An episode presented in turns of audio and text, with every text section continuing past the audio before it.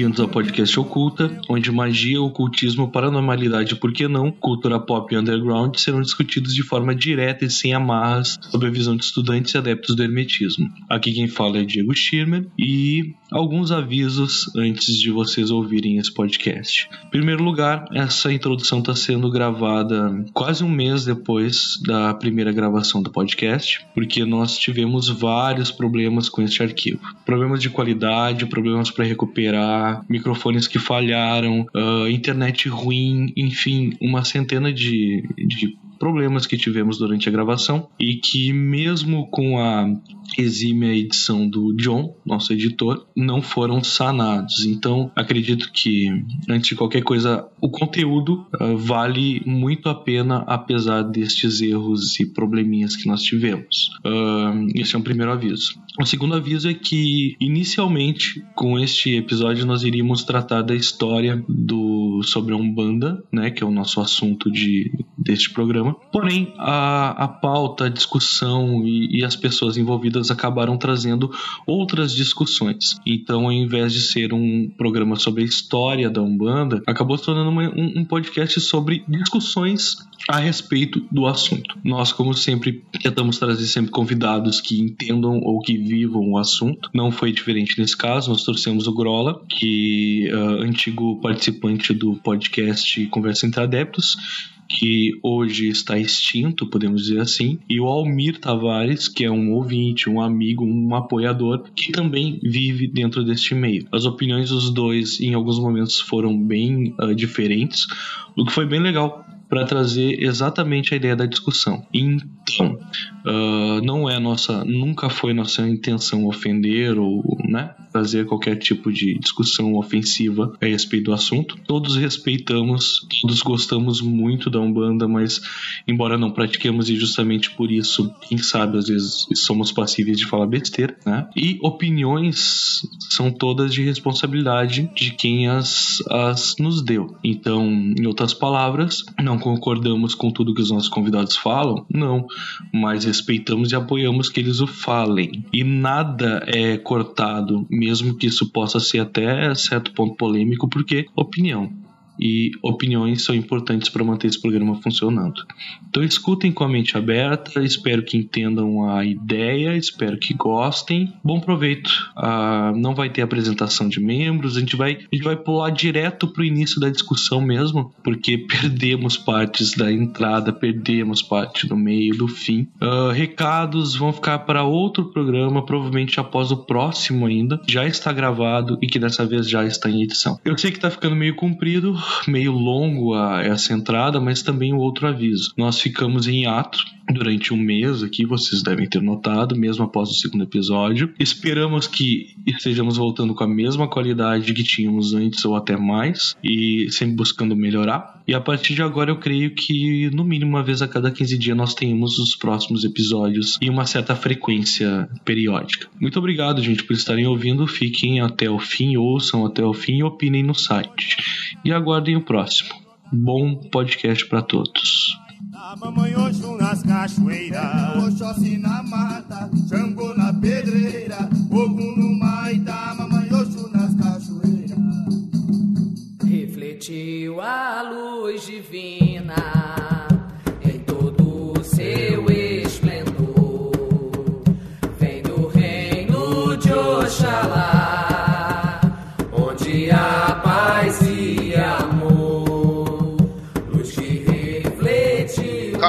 a, história da Umbanda é o que eu menos conheço, velho. Porque eu vou ser bem realista. Eu acho é, é, esse aprofundamento hoje. Assim, uma coisa que eu já tinha te falado e que você vai ver muito é que eu sou um cara bem crítico em relação à Umbanda. Eu tô na Umbanda desde 2008, eu acho. E eu tenho várias críticas pesadas à forma como, como as coisas são tocadas. E eu acho que a parte histórica, o, o aprofundamento exagerado histórico nessa questão histórica da Umbanda é extremamente inútil. Tá? Eu não tô nem falando isso em off, pode publicar. É absurdamente inútil. Por quê? Tem toda essa coisa do, do, do, do Zé, lá, lá, lá, lá, e putz, como surgiu no Rio de Janeiro e blá, blá, blá, blá. Só que a Umbanda hoje não tem mais nada a ver com aquilo, cara. A Umbanda hoje é completamente diferente do que aconteceu quando ela surgiu lá com a história do caboclo que veio no centro espírita e blá blá blá e blá blá blá, o caboclo da Sete Cruzilhadas, se não me engano. Ah, que fundou. Ok, esse início da Umbanda no Rio era basicamente o espiritismo com caboclo, certo? Ela não tem absolutamente nada a ver com o que acontece hoje nas casas de Umbanda. Então, uma coisa que eu, que eu gosto de, de, de Assim, eu vou falar muito aqui baseado em, em, em experiências próprias, tá? É, é, experiência pessoal. Tem muita gente que fala, ah, não, é, isso é uma coisa tá, tá, na modinha hoje, né? Não, experiência pessoal não vale porque isso não é acadêmico. Eu quero que se foda se é acadêmico ou não entendeu? É, principalmente no, no, tratar com as religiões em si, vale muito a sua experiência pessoal, entendeu? Tanto que hoje, quando uma pessoa vira para mim e fala que quer conhecer um terreiro e lá, lá, lá, ah, mas eu moro não sei aonde, a primeira coisa que você vai fazer é você vai entrar em contato com pessoas da sua região ali, ou da região onde você quer ir, e você vai com elas verificar qual é a, quem é o pai de santo, se é um cara honesto, se não é, é entendeu? Então tudo que vale ali são experiências pessoais. Tá? Eu costumo falar que para você entender o que é um banda hoje, saindo um pouquinho desse, desse aspecto histórico, você tem que fazer. É meio que um, um infográfico. Você tem que pensar. Imagina uma escala que vai de um ponto A a um ponto B, certo? Divididinha lá em N partes. Onde começo da escala você tem o espiritismo, no final da escala você tem o candomblé. Então ali, toda aquela faixa próximo do, do, do primeiro ponto é espiritismo. Toda aquela faixa próximo do ponto final ali é candomblé. Cá no meio é um banda. Aliás, não é um banda, é um bandas. São as várias umbandas que existem no, no, Brasil. Então, por exemplo, você vai ter alguns elementos que são comuns e outros que não. Por exemplo, a maioria das casas que existem hoje tem atabaque, que é uma coisa que já não existia lá no começo mas a maioria das casas tocam com atabaque. Mas, por exemplo, eu já dei aula, é, não sei se vocês sabem, mas eu dou aula de, há mais de 10 anos de Photoshop, Illustrator, InDesign, finalização de arquivo, enfim, já passei por várias grandes escolas de, de, de Adobe em, São Paulo. E uma vez eu dando aula pra um cara, ele viu que eu tava de guia, ele falou, pô, você dá um banda e tal. Ele, ah, eu falei, sou, você também é? Ele falou assim, eu participo da Umbanda, cara, era uma Umbanda esotérica, qualquer coisa. Eu falei, ah, que legal, como é que é essa Umbanda? Então, lá não tem atabaque, não tem orixá, não tem incorporação, não tem... Eu, caralho, então isso não é Umbanda, porra. Não tem nada, isso tá, pra mim é muito um espiritismo. Ele falou, a médium não incorpora, a médium só trabalha irradiado. E Umbanda, uma das coisas que é, é extremamente comuns dentro de qualquer terreiro de Umbanda, trabalho com incorporação. Então, se não tem, como é que você pode falar que é uma Umbanda? Agora, já no Espiritismo, nem tanto. Então, ali você tem uma Umbanda que é muito próxima do Espiritismo. É, em linhas gerais, por exemplo, na Umbanda não existe incorporação de orixá, só existe incorporação de entidade. Agora, se você vai, por exemplo, na Umbanda Sagrada, a Umbanda Sagrada tem incorporação de orixá. Já o Candomblé, candomblé, candomblé, só, até onde eu sei, só tem incorporação de orixá. E no candomblé não se tem consulta. Candomblé é culto de orixá, então só se incorpora orixá, e orixá não fala. Então, uh, quando você tem uma umbanda onde se incorpora a entidade de orixá, ela já está muito mais perto do candomblé. Tá? Já se você tem um candomblé que, tá, que preto velho da passagem, já não é um candomblé candomblé ele já tem um pouquinho de Umbanda. Então a Umbanda são todas essas, essas religiões que estão nessa linha entre o Espiritismo e o candomblé. E, obviamente, como até você já comentou, como a gente está no Brasil, é muito óbvio que essas religiões também vão buscar elementos de outras religiões, tanto cultos indígenas, cultos afro-brasileiros, é, é, quanto cultos europeus, cultos, cultos europeus,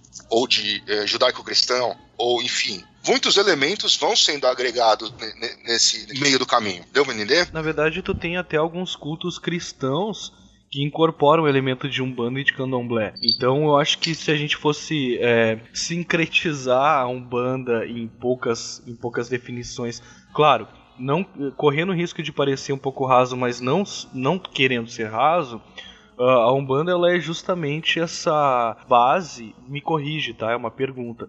Essa, a Umbanda ela é justamente essa base de raiz africana, que é a base, que é a raiz, isso, né? Quando surgiu, pelo menos lá no começo dela, com os pretos velhos, com os índios, com, esse, com esses espíritos que as pessoas uh, da Federação Espírita de Niterói lá e tal achavam que eram espíritos não evoluídos, uh, que tinham essa raiz escravo mesmo, né? Com elementos que tinham a ver com a cultura europeia do país na época, que era o espiritismo, que, como a gente já comentou em outros podcasts aqui que a gente gravou no primeiro, estava muito em alta no século 19 e 20, no começo, né? E com o, o cristianismo, que, querendo ou não, por causa da imigração, imigração portuguesa e europeia no geral, era a base maior da religião brasileira, é isso, né? Sim, mas você tem elementos anteriores também. Então, por exemplo, é... e o culto de Jurema, que é um culto do, do, do, Nordeste do país, que basicamente, se você for fazer uma análise bem, bem fria sobre o culto de Jurema,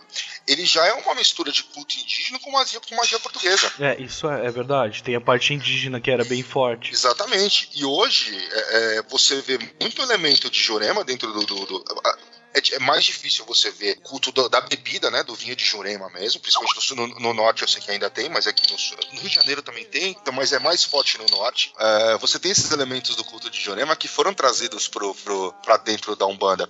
E, e você vai ver muito pai de santo que nem, nem sabe da existência de. Os caras tocam, os caras cantam pontos que falam de Jurema. De Jurema, eles é, é entra no aspecto que Jurema é uma árvore, mas eles não entendem que existe toda uma religião que, em teoria, é, os caboclos, eles são oriundos do culto de Jurema. Sim, a parte indígena mesmo, né? A parte xamânica Sim. indígena brasileira. Aqui no Rio Grande do Sul, se eu não me engano, muito da, da Umbanda tá ligada com alguns cultos dos charruas e minuanos, que são índios que estavam mais entre aqui e a Argentina. Então sim, tem, tem. A gente nunca pode esquecer que tem toda essa influência indígena na religião, que são os, os fatores formadores da cultura miscigenada do Brasil hoje, né? São europeus, negros, índios. Sim né? O único ponto que é realmente deixado de lado em relação à banda é que se você olhar a maioria desses cultos indígenas, por exemplo, é, se a gente pegar mais para o norte do Brasil e dividir a parte oeste e leste, então os índios do oeste trabalhavam com o ayahuasca e os índios do leste trabalhavam com a jurema. Todos esses cultos envolvem enteógenos. A Umbanda meio que aboliu isso. Aqui no Rio Grande do Sul, por incrível que pareça, o nosso chimarrão, bebida típica, né? Ele era culto muito parecido com o mesmo culto da jurema.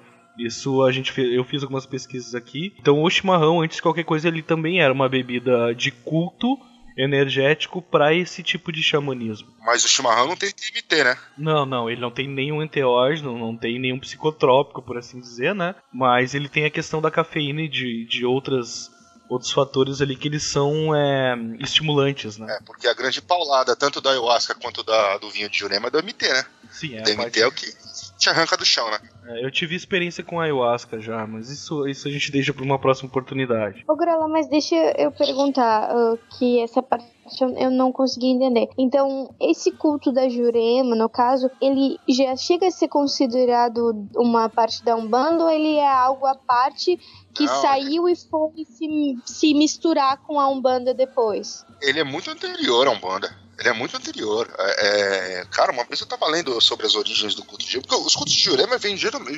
justamente da colonização portuguesa, quando os portugueses capturavam índios para transformar eles em escravos, né? Então você tinha o escravo indígena, o indígena ali na região norte do país, nordeste do país, desculpa, e, e, e os índios eles tinham esse, esse, esses modos de operação religiosa que envolviam o uso da jurema, uh, do vinho de jurema.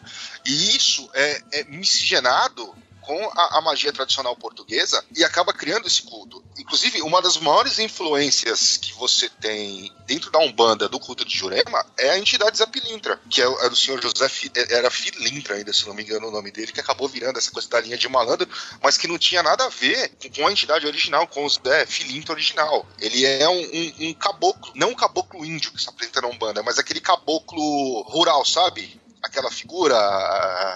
Sim, aqui, aqui, aquela é, pessoa aqui, menos instruída, assim. É, não é nem uma questão de menos instruída, é a, questão da instrução ah, de vida, sabe? Do, do, do, do Jeremeiro velho, e, e, que ele já não era índio, e, ou ele tinha sangue índio, sangue europeu, ele tinha aquela mistura, ele é um, e, e, e, na verdade o que acontece é que indo mais pro sul ele acabou se adaptando nessa coisa da linhagem do malandro e hoje é muito ele é muito cultuado como essa coisa do malandro, né, ou em linha de Exu, mas você vai ver terreiros, por exemplo, ele trabalha em linha de baiano, você vai ver terreiros que ele, ele trabalha na linha de preto velho, por quê? Porque na verdade a entidade, essa entidade ela vem da linha de Jurema, aonde ele era um caboclo, entendeu? Então man. Lembrando que não é um caboclo no, no, no, estereótipo que a Umbanda tem hoje do caboclo índio. Ele era o caboclo matuto lá. Se você der uma caçada, que faz muito tempo que eu li isso, mas uh, eu achei achar na internet todo o histórico da entidade, do porquê e tudo mais. E como que tem essa coisa dela vir, vir, vir caminhando até os dias de hoje e, e, se integrando à Umbanda, né? Ele era o arquétipo do, do matuto, como tu disse mesmo, né? Do malandro, do, do malandro de, do malandro de interior, por assim dizer, né? Não, não era, não é, é que tá, não tem nada a ver com a, com a ideia do malandro. Ele é aquele, o estereótipo dele é mais daquele senhorzinho benzedeiro, sabe? Sim, é, seria é. o caboclo do norte do país, por exemplo. Né? Exatamente, né? o herveiro, o herveiro é, exatamente. Então, aquele que conhece é... erva, que conhece coisa de índio, mas que conhece, também conhece coisa de europeu, que benze, que já misturava a, a, o cristianismo com a cultura indígena. É esse caboclo, né, esse matuto, assim. Esse, esse era o, o estereótipo original, assim, do. do, do ele lembra, então, um, petro, um preto velho, assim, só que Sim. dessa outra parte. Sim, é, por isso que é... eu, eu em casas de Umbanda onde o seu Zé ele vem na linha de preto velho. Embora hoje a maioria das casas traga ele na linha de Exu, mas eu sei que até pela, pela cultura original tem casas que ele trabalha na linha de preto velho. E tem algumas casas que ele também trabalha na linha de baiano. É, então, Grola, eu não concordo muito com essa sua visão de que a história não importa, certo? Tô comentando aqui como todo mundo, se vocês acharem melhor a gente corta essa parte. Então, não concordo com a visão de que não importa. Não, sim, qualquer religião a história importa, é muito importante a história. É, e eu vejo assim, essa parte da Jurema, ela não é tão simples assim, tanto que outras entidades que hoje em dia estão na Umbanda, elas vieram da Jurema. A própria Maria Padilha, que é vista como uma pombageira, uma mulher vulgar da vida hoje em dia, ela apareceu primeiro como encantado na, na Jurema, entendeu? Eu acho assim, realmente, a Umbanda, ela tem as suas subdivisões, mas a Umbanda é uma religião brasileira. Ela sofreu, sim, misturas da, do catolicismo, por causa do sincretismo, mistura do candomblé e do espiritismo, mas eu vejo a Umbanda como uma religião 100% brasileira. Ah, ok, mas e aí? É, eu continuo com a questão que todo o histórico que, ela alegou, hoje não tem influência, tem influência o histórico dessa construção uh, do Zé por ali, hoje em dia não tem influência nenhuma entendeu? Não, você, eu... tem influência, você tem influências de, de outros cultos, ah, inclusive mais antigos até do que o espiritismo no Brasil, e muito pouco daquilo, daquilo que, que vem ali do zero, entendeu? Que é aquele espiritismo de caboclo. Existe uma data padrão de construção, existe todo esse histórico, ah, blá, blá, blá, o zélio, mas se você olhar dentro da, de influências dentro das, das, das, casas de Umbanda hoje em dia, isso é quase nulo. Isso é Não. é mais para historiador mesmo. Deixa eu fazer uma intromissão aqui, que é a seguinte. Uh, eu entendo que o Grola falou em relação a que a, a, pelo menos eu posso, posso ter que interpretar dessa forma. Eu acho até bem legal a gente acabar caindo direto na discussão e vamos manter assim, porque tá ótimo. Mas eu penso assim, ó. Uh, por um lado, o Grola falando que hoje a história ela tem feito. Eu, eu entendo isso pelo pouco que eu vi em alguns poucos terreiros que eu visitei. Que a história da Umbanda hoje, a raiz da Umbanda hoje, lá em 1908 e tal, uh, hoje ela já é quase nula, como ele disse, né? Pra quem tá praticando, porque o pessoal já tá mais na magia prática, por assim dizer, da Umbanda, uh, se afastando cada vez mais da raiz. Eu entendo, aliás, que a Umbanda é uma religião que ela tá em constante evolução, em constante influência e constante é, sincretismo.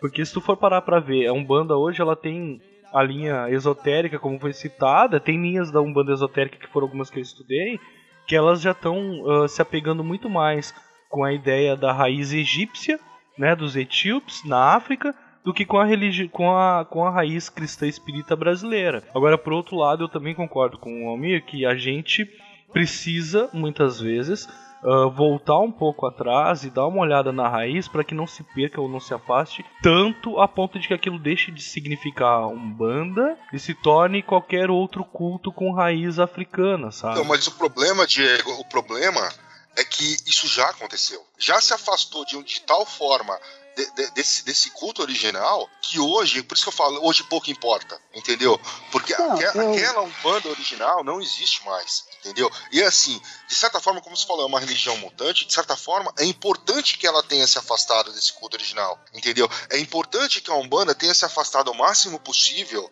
por exemplo, das linhas espíritas, certo? Isso é extremamente importante é, é, é para o futuro da própria religião. Certo? É importante que ela se distancie, ela se distancie tanto das linhas espíritas quanto das linhas de candomblé, e tem, tem os seus aspectos pessoais certo? Ainda assim, a relação da Umbanda com o Candomblé ainda é mais simples. De, de, de, é, são religiões que dialogam de forma melhor. Mas a, a, a relação da Umbanda com o Espiritismo hoje é extremamente complicada, cara. Eu não vou cair naquela mesmice que todo mundo fala, olha, espiritismo é católico, é ex-católico que tá puto com a religião e depois vai pro espiritismo e carrega todo o mesmo, o mesmo, os mesmos preconceitos e blá blá blá blá, porque, enfim, todo mundo já tá careca de saber disso, entendeu? Só que assim, a, a relação Umbanda e espiritismo é, é, é, existe um preconceito que é muito pesado em relação a, a Umbanda dentro do espiritismo, certo? Isso tô falando olhando por, um, por uma janela macro, certo? Porque dentro dos, dos, nichos a gente sabe que não é bem assim. Justamente nesse ponto eu acho legal a gente puxar agora um pouco para a origem, te dizendo assim, uh, a gente tem uh, bem nítido que a Umbanda já sofreu esse preconceito dentro do espiritismo desde o primeiro momento em que ela surgiu, né? Com a primeiro, com, com o caso do, do Zélio na Federação, quando os caras disseram assim, não, isso aí são espíritos que não são evoluídos, são espíritos que não são espíritos de luz, e, e, eles não são bem-vindos, e foi exatamente isso que aconteceu. Eles não são bem-vindos dentro da linha espírita, kardecista e tal. Aí, depois disso, foi fundada, né, foi inaugurada, ou, ou, por falta de palavra melhor, a Umbanda, a parte do espiritismo. Então, eu entendo e concordo que para que elas se, se, que elas cada vez se personalize mais como a religião Umbanda, que ela se afaste do espiritismo que desde o início não a aceitou, entende? Essa questão histórica é importante até para que ela seja vista como religião, para que é, é, esse patamar de religião seja é, não é esse patamar, mas essa é, designação de religião seja dada a ela. Porque até, até o momento, se você não entender de onde partiu, de onde surgiu, você mantém o preconceito de que é apenas uma. Não sei se, se a palavra seria seita, seria né? Você tem que entender o rito, você tem que entender os princípios, entender esse histórico para você poder dizer realmente é uma religião e ela veio tá, de, então, de, então de tais origens. Então você me explica Mas... rito, preceito histórico dentro da Umbanda. Você não consegue definir. Um exemplo bem prático disso. Há pouco tempo atrás, o, o, enfim, todo mundo conhece o Marcos Keller. O Keller, tava, a gente tava conversando e tal, ele falou, cara, eu queria conhecer um pouco mais da Umbanda e tal. Que livro que você me recomenda? Eu falei, Keller, você tá brincando comigo, né? Eu falei, falou, sério, que livro você quer? Eu falei, nenhum, cara. Porque é o seguinte, todo livro que você pegar de Umbanda, ele vai estar enviesado por uma linha. Então, ou ele é da Umbanda Sagrada, ou ele é do Mate Silva, ou ele é de não sei quem, ou ele é de não sei quem. Nenhum desses livros vai te dar uma realidade, um panorama real do que é Umbanda. Eu falei, você quer conhecer Umbanda? Único, então, beleza. Então vamos marcar, você vai comigo no terreiro. Beleza, aí, meu, veio o Keller, veio o Will, que é outro brother nosso, foi minha esposa, meus filhos, ela pegar pau, tudo pra uma gira de Exu. Ali ele começou a entender, ele começou a ver, aí eu fui explicando como funcionar, como funcionar a gira. Eu falei, ó, aqui nesta casa funciona assim, assim, assim. Em, outra, em, em outras casas, fui dando exemplo de outras casas que eu já participei, já era assim, já era assado, já era assado. É, é muito diferente. A Umbanda não tem uma base, um, um, um núcleo sólido de, de, de, de, de referência. Certo? A única coisa que, que, deveria ser comum e não é, que é como eu falei, é a incorporação. Você tem umbandas que não tem incorporação. Então, qual é a base? A, a, a, o que define a Umbanda como, é, como uma religião não é isso entendeu? Você não tem, não tem a, a base histórica, ué, mas a, a, a, base histórica lá de trás, pô, são basicamente 100 anos da origem até hoje. Ela é completamente diferente do histórico. Ah, mas no, livro sagrado? Não, não tem livro sagrado. Ah, é, é, sistema de operação sistêmica ali, né? É, a forma de, de, metodologia de trabalho é padrão? Não, não é padrão. Então, como que você define? Você não vai definir ela a partir disso. Ah, ela é uma então, seita. Não, ela não é uma seita. Aí vem outro problema. Define para mim o que é uma seita. O que, que separa uma seita de religião? Entendeu? É, Scientologia seita? Não sei, a quantidade de adeptos é pequena. É, agora, se você pegar pela Scientologia, ela tem histórico, ela tem sistema de operação, tudo perfeito, tudo descrito. Ah, então ela é, ela é, mais religião que a Umbanda? Quantos adeptos você tem você tem de Scientologia e quantos adeptos você tem de Umbanda? Entendeu? Eu não sei comparar. Então, como você define isso é uma seita isso é uma religião? É, eu acho que definir religião a partir disso é um pouco complicado entendeu? Uhum.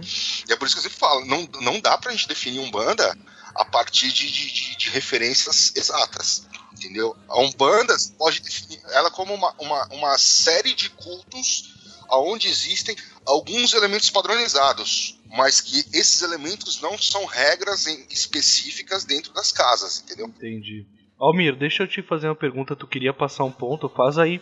Faz aí, faz aí. Me passa o teu ponto sobre isso. Então, é, é assim, eu, eu vejo a, eu, eu, né, vejo a, a importância da história da Umbanda de forma muito sincera. Sim, aconteceu, sim, não é mais o que é hoje em dia, ela se misturou realmente com, com a Jurema, com, com o Catimbó e com outras várias religiões, outras várias situações. Sim, ela é um mix de outras religiões, sim, mas a história é importante. De todas as pessoas que eu conheci até hoje, todas sabem qual é a história da Umbanda. Quem fundou a Umbanda? Por que, que o Zélio foi atrás do Espiritismo? O Zélio foi atrás do Espiritismo porque ele estava prestes a se alistar com 17 anos e começou a ter problemas graves de saúde que ninguém sabia explicar. Chegou lá e teve a manifestação desse caboclo. Mas por que o caboclo e o preto velho? O caboclo e o preto velho, eles são entidades muito fixas na Umbanda, porque eles representam, de certa forma, arqueotipos que estão aqui. O caboclo representa o brasileiro, que foi o que o, que o europeu encontrou quando chegou aqui, o índio, que conhecia essa terra. E o, e o preto velho, ele representa os africanos que vieram sofrer aqui. Ah, e por que, que o, caboclo, o caboclo vem assim? Por que, que o preto velho vem assim? Se você pegar analisar o arqueotipo de por que, que um preto velho vem curvado, fala manso, anda devagar, ele está te mostrando a humildade, a humildade da, da pessoa que já viveu muitos anos, sabe, tem toda a paciência do mundo, fala manso, ele mais ouve do que fala. Na minha opinião, falar que a história da Umbanda não importa é desmerecer a Umbanda do meu ponto de vista. Olha só, deixa eu comentar um, uma coisa assim que, que por exemplo, eu uh, comecei a frequentar um, um terreiro faz bem pouquinho tempo. Então, uma coisa que ficou bem, bem gravada para mim é assim: uh, eu cheguei lá sem, sem conhecer, sem saber exatamente como o Grola falou, porque eu perguntava assim, poxa, mas uh, o, que, que, é, o que, que é Umbanda? Como é que funciona? Porque como eu vim de uma família adventista onde uh, a gente tinha aquela coisa assim,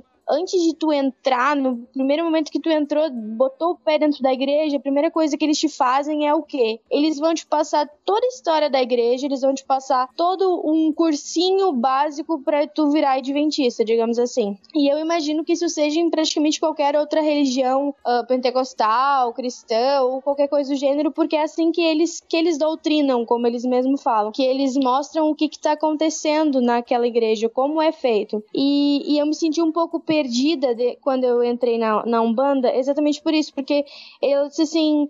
Uh, não, você tem que ir lá e você tem que ver. A, a, Umbanda você vai vivendo, você vai conhecendo com o decorrer dos dias. Então eu fui indo, eu fui participando, fui vendo o que estava acontecendo lá, mas eu parece que para mim que, que não conhecia a Umbanda, parece que fazia falta uh, conhecer o que, que acontecia. Aí eu perguntei, tá, mas o, aonde eu posso ir pesquisar? Que foi aquilo que o Grola falou também. Tu não tem exatamente um livro para ser para te direcionar naquilo, porque como ele falou, ele tá, ele, tu tem tantos tipos de umbanda que tu vai ter que ir num livro que seja exatamente de acordo com aquela casa. Só que isso já não existe mais, porque parece assim que cada casa é, é um tipo mais, de é umbanda. Nunca existiu. É, nunca existiu. É, não tipo, é, mais, é. parece... Você tá, e, não, você tá realmente exatamente exata no que você tá vendo. Cada casa é uma umbanda, completamente diferente. E eu te explico por que, que, ele, que, que, que, que quando você chegou nessa casa que você não conhecia, eles não te explicaram nada. Porque diferente de outras religiões,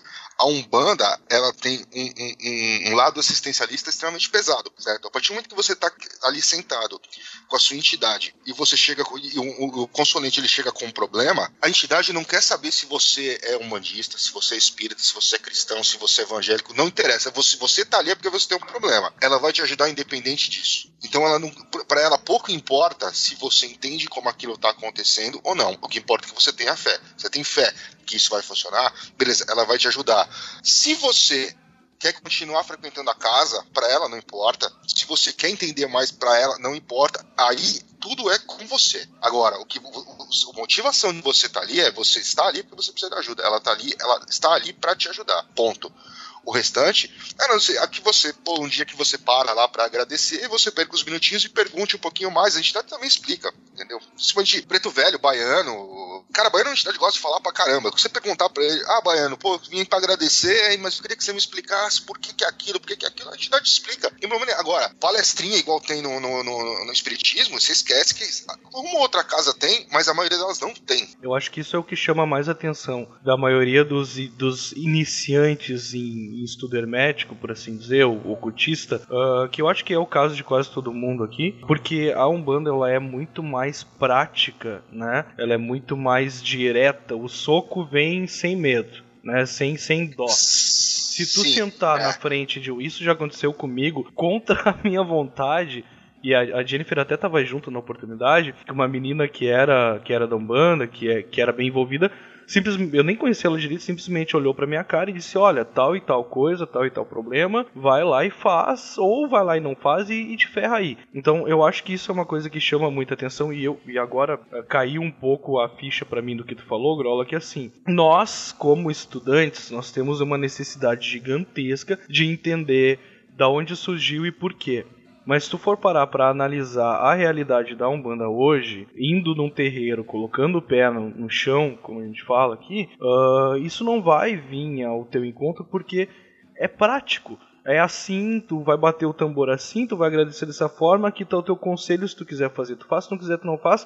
Exploda-se, né? Sim, e tem, tem um ponto, Diego, que assim, que é o que eu falei, é que isso, é, é, na maioria das situações, pouco importa. Se você realmente não vai entrar pro rito e não vai se aprofundar. Entendeu? Você vai chegar pra entidade, ela você tá com um problema XY, ela vai falar: Olha, toma um banho de erva assim, assim. Você, nu- você nunca foi num terreiro na vida. Já você, olha, toma um banho de erva assim, assim, assim. É, o máximo que ele vai virar é pra você pedir pro Cambone te explicar como é que faz o banho de erva. Por que, que são aquelas ervas, ele não vai te falar. É, é, ele vai te falar: toma tal banho de tal, tal, tal erva durante três dias, na próxima lua cheia ou na próxima segunda-feira. Ele não vai te explicar ah, por quê. Ele só quer que você faça e tenha fé. Mas aí vem a minha pergunta, que eu acho que é a pergunta mais importante e que eu acho que é uma das coisas que, que entra num assunto que nós iríamos discutir daqui a pouco, mas que eu acho válido discutir agora. Não é isso que afasta um pouco as pessoas da Umbanda hoje? Não é isso que gera um pouco de preconceito?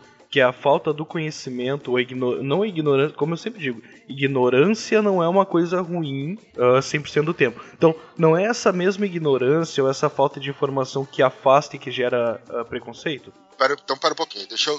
Quer, ver que eu, vou, talvez vá clarear um pouco mais pra você? Eu vou voltar esse mesmo exemplo, certo? Você chegou lá, a entidade falou com o preto velho. Ele falou pra você: toma um banho de manjericão, arruda, espada de São Jorge, três dias seguidos na próxima segunda-feira. Você nunca foi no terreiro de Umbanda. Você falou que tava com um problema, não sei o que, ele mandou você fazer isso. E aí ele falou: ó, pede, pergunta pro filho aqui que ele te ensina a fazer o banho. Você virou pro Cambone, ele anotou no papelzinho e te deu. Ele não te falou pra que, que serve essas ervas, qual a simbologia dessas ervas, ele só mandou você tomar um banho. A única coisa que ele quer é que você tenha fé que aquilo vai funcionar, certo? Agora, olha por outro lado, dentro de outras linhas magísticas ou hermetistas ou tudo mais. O cara sabe todos por que, que o sigilo é daquele jeito, como ele tem que fazer, barará. O cara sabe toda a parte técnica, ele leu 5 mil livros de magia. Ele vai risco o negócio e não funciona. Por quê? Ele sabe todo o aparato técnico, mas ele não tem um pingo de fé naquilo que ele tá fazendo. A Umbanda, ela vai jogar você para um viés magístico, principalmente começando a chegar nas casas, que é o que importa inicialmente é você ter a fé. Depois, se você for se aprofundar, você vai entender como aqueles mecanismos funcionam um pouco mais. E muita coisa você vai largar, largar a entidade e vai falar, faça isso, você faz e acabou. Você não questiona o porquê. Entendeu? Mas com o tempo, com a vivência dentro de um terreiro, é que você vai entender: olha, essa erva é de tal, de tal entidade. Você usa ela para isso, isso e isso. Olha, você pode misturar tal coisa com tal coisa no banho que não faz nada. Ah, olha, esse banho você tem que tomar do pescoço para baixo. Esse você pode. Esse especificamente você pode usar na cabeça. Os outros não. Tararau. Ah, por que, que se usa pólvora? Para que, que serve a pinga? Por que, que a entidade X fuma charuto, a outra fuma cigarrilha, a outra fuma cigarra, a outra bebe cachaça, a outra bebe suco, a outra. Por quê? Inicialmente, pro cara que tá sentado do lado de fora, certo? Do lado de fora da, que tá na assistência com um problema, para ele pouco importa. O que importa para ele é resolver o problema. E a entidade que tá do lado de dentro é a mesma coisa.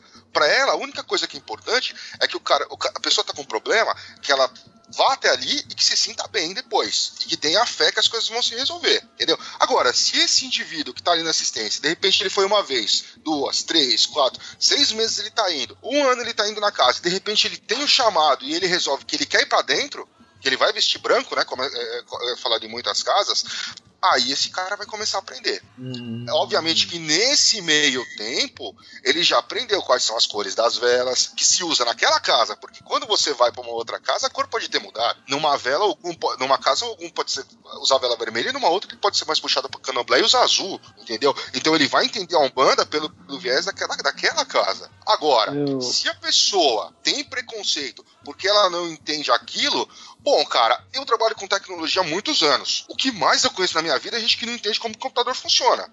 Então tenha preconceito com o computador também, sai da internet, sai de Facebook, sai de tudo que você vai ter percebendo gente vai encher o saco. Agora, se você quer ter preconceito com uma coisa que simplesmente pelo fato de você não entender uma coisa, desculpa, velho, cara, mas aí, aí é aquele tal negócio. O problema não é meu, o problema é do cara, ele que se vire com isso, entendeu? Então eu acho que, assim, é- é, eu acho, cara, eu sinceramente, quando eu entrei na Umbanda, eu queria entender por que, que a Umbanda não era mais divulgada. Por que, que as- a- os terreiros não tinham uma placa gigante na porta, como são as igrejas evangélicas, falando, olha, aqui é o terreiro, tal, tal, tal. Hoje, eu quero mais é que o negócio vá pro underground mesmo, cara. Eu quero mais é que ninguém conheça, entendeu? Porque quanto mais conhecido fica o negócio, mais problema isso traz, entendeu? Agora, então, cara, é- não dá, cara. Eu quero mais é que realmente o negócio vire underground de novo. Eu quero mais que ninguém conheça mesmo, cara, entendeu? Porque é, é, quando você precisa, quando o cara precisa, ele acha o caminho da casa. Isso é inevitável. E outra coisa, esse negócio de um bando elitezinha que só quer em bairro chique e, e- e- e do ladinho da, de porta de metrô, desculpa, pra mim isso também não cola. Você quer ser um bandista, foda o caralho a quatro, beleza, vai montar centro na, na quebrada, entendeu? Porque lugar de terreiro é em quebrada, não é em bairro chique, não. Grola, eu acho isso um pouco complicado. É, numa situação bem, bem, bem sensível assim pra mim, porque é o seguinte, o que que eu vou te dizer? Eu, eu a gente montou o Oculta, né, para fazer uma, por assim dizer, divulgação de ocultismo e de hermetismo, o que já tá em partes um pouco é, errado para muitas pessoas, porque o ocultismo não se divulga, o ocultismo se descobre e estuda. É isso que a gente aprende na maioria de, de, de, de ordens, cara. Eu passei, quando eu me envolvi com a Mork há muitos anos atrás, ah, a Mork ela era fechada. Hoje em dia, você tu vai num site, pede um cadastro e pronto, você é a Mork, entende? Até Nossa, certo- mas peraí, quanto, quanto, quanto tempo faz que você se envolveu? Porque, meu, desde que eu conheço a Mork em 90 e alguma coisa, ela sempre foi assim, velho. É, aqui no Rio Grande do Sul, a pessoal que, que me tinha me convidado na época era mais fechado. Isso eu posso dizer tranquilo. Até tempos atrás eu entrei numa discussão com a Jennifer, né? Que, cara, tá- hoje tu tem grupo de Facebook, gente que entrou, fez um cadastro e foi lá falar groselha, sabe? Ah, aqui, veja aqui como fazer pacto com um Demigorgon, sabe? Ah, velho, sempre Né? teve.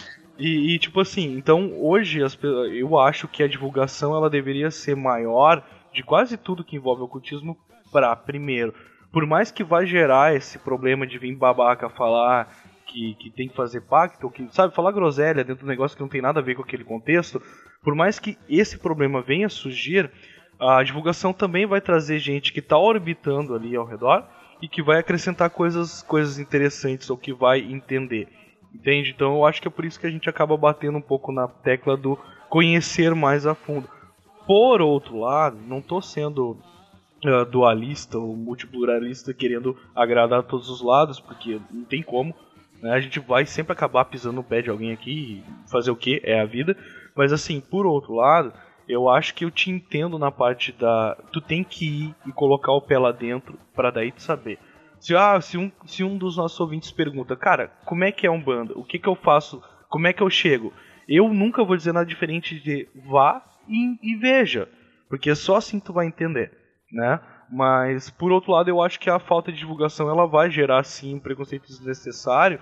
E eu já não concordo com, ah, tu não quer conhecer ou tu quer ter preconceito, te vira, porque tu já não tem que estar no nosso meio, né? Porque, cara, isso vai gerar gente apedrejando criança na saída de terreiro, sabe? Isso é uma coisa pelo qual eu creio que a gente tem que lutar contra. Almir, ah, fala aí, meu. Então, qualquer coisa vocês me derrubam.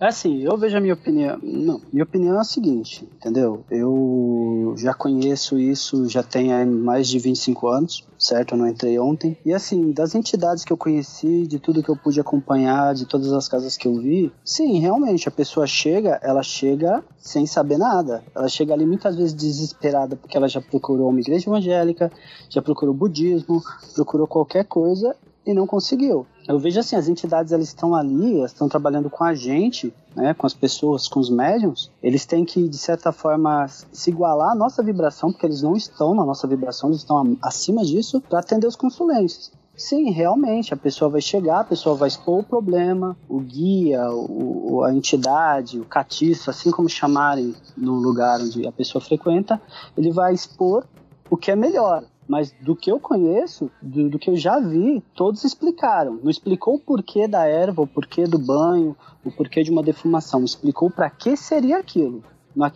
para que aquilo ajudaria.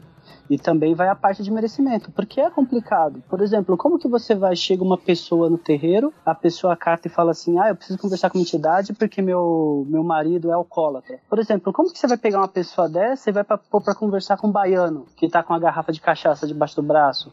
Um marinheiro que vem, que vem se sacudindo como se estivesse bêbado. Entendeu? Você vai pegar uma pessoa dessa, as casas que eu frequento, normalmente, você conversa com a pessoa que está na assistência, ver o que é, qual o problema da pessoa, o que a pessoa precisa. E eu acho que sim, a Umbanda ela tem que ser divulgada até pela, para tirarem esse, esse estigma de que é macumba, é macumbeiro, faz as coisas erradas. Não, eu acho que a religião ela tem que crescer. Religiões elas têm que crescer, não se encolher. Eu acho que o tempo de se ficar se encolhendo em guetos já passou para toda e qualquer religião, todo e qualquer culto. Sim, tem as coisas que ainda vão demorar muito, sim, mas eu acho que a, a, a ideia é fazer com que a, a Umbanda ela seja entendida, não temida, entendeu? E a Umbanda todas as casas são diferentes, vão ser diferentes. Não tem casa que tá com tudo certo, não tem casa que tá com tudo errado, entendeu? Você vai ver uma pessoa, você vai num, num, numa banda traçada, ela vai ser de um jeito, você vai chegar na outra, ela vai ser de outro. Não tem como ser igual. É normal, a pessoa ela só vai saber como funciona aquilo com a vivência, se ela realmente se preocupar em saber o que é aquilo. Primeira instância, a pessoa vai procurando ajuda como a pessoa chega em qualquer religião. Ela vai procurando ajuda entendeu? E as, pelo menos os lugares que eu vi, sim, foi explicado para que descender essa vela, por que cuidar do de guarda, por que da pessoa parar de fazer certas coisas, entendeu? Por que a pessoa parar, a pessoa bebe. Ah, você, não, você não vai ter merecimento de ser ajudado se quando você sai do seu trabalho, de vez de você ir para casa, você vai beber. Na minha opinião, sim, a Umbanda ela tem que ser divulgada, ela tem que ser dita, ela tem que ser mostrada.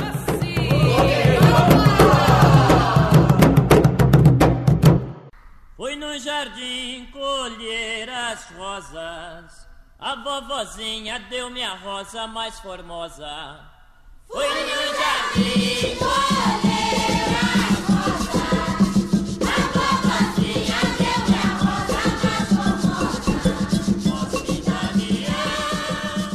comentou comigo que a Umbanda hoje, Grol, ela tá totalmente afastada da sua origem, por assim dizer, né? Sim. Eu tenho, Uhum. eu tenho, uma, eu tenho uma pergunta principal agora, tá?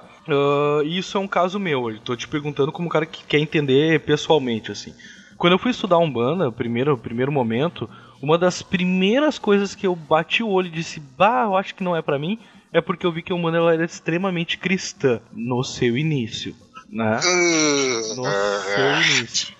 Foi uma das coisas que eu pensei, cara, eu, De- de- define pra mim extremamente cristã. é, eu digo assim, ó, tem toda aquela questão da, do sincretismo com os santos católicos, com alguns conceitos católicos. Isso, mas assim, ó, deixa eu explicar. Isso como um leigo, né? Aí eu já bati o olho e disse assim, porra, não, cara, não vai rolar. Eu tô numa, numa vibe que eu tenho, tento me afastar bastante do cristianismo, que também veio de uma família cristã, também veio de uma família adventista, né?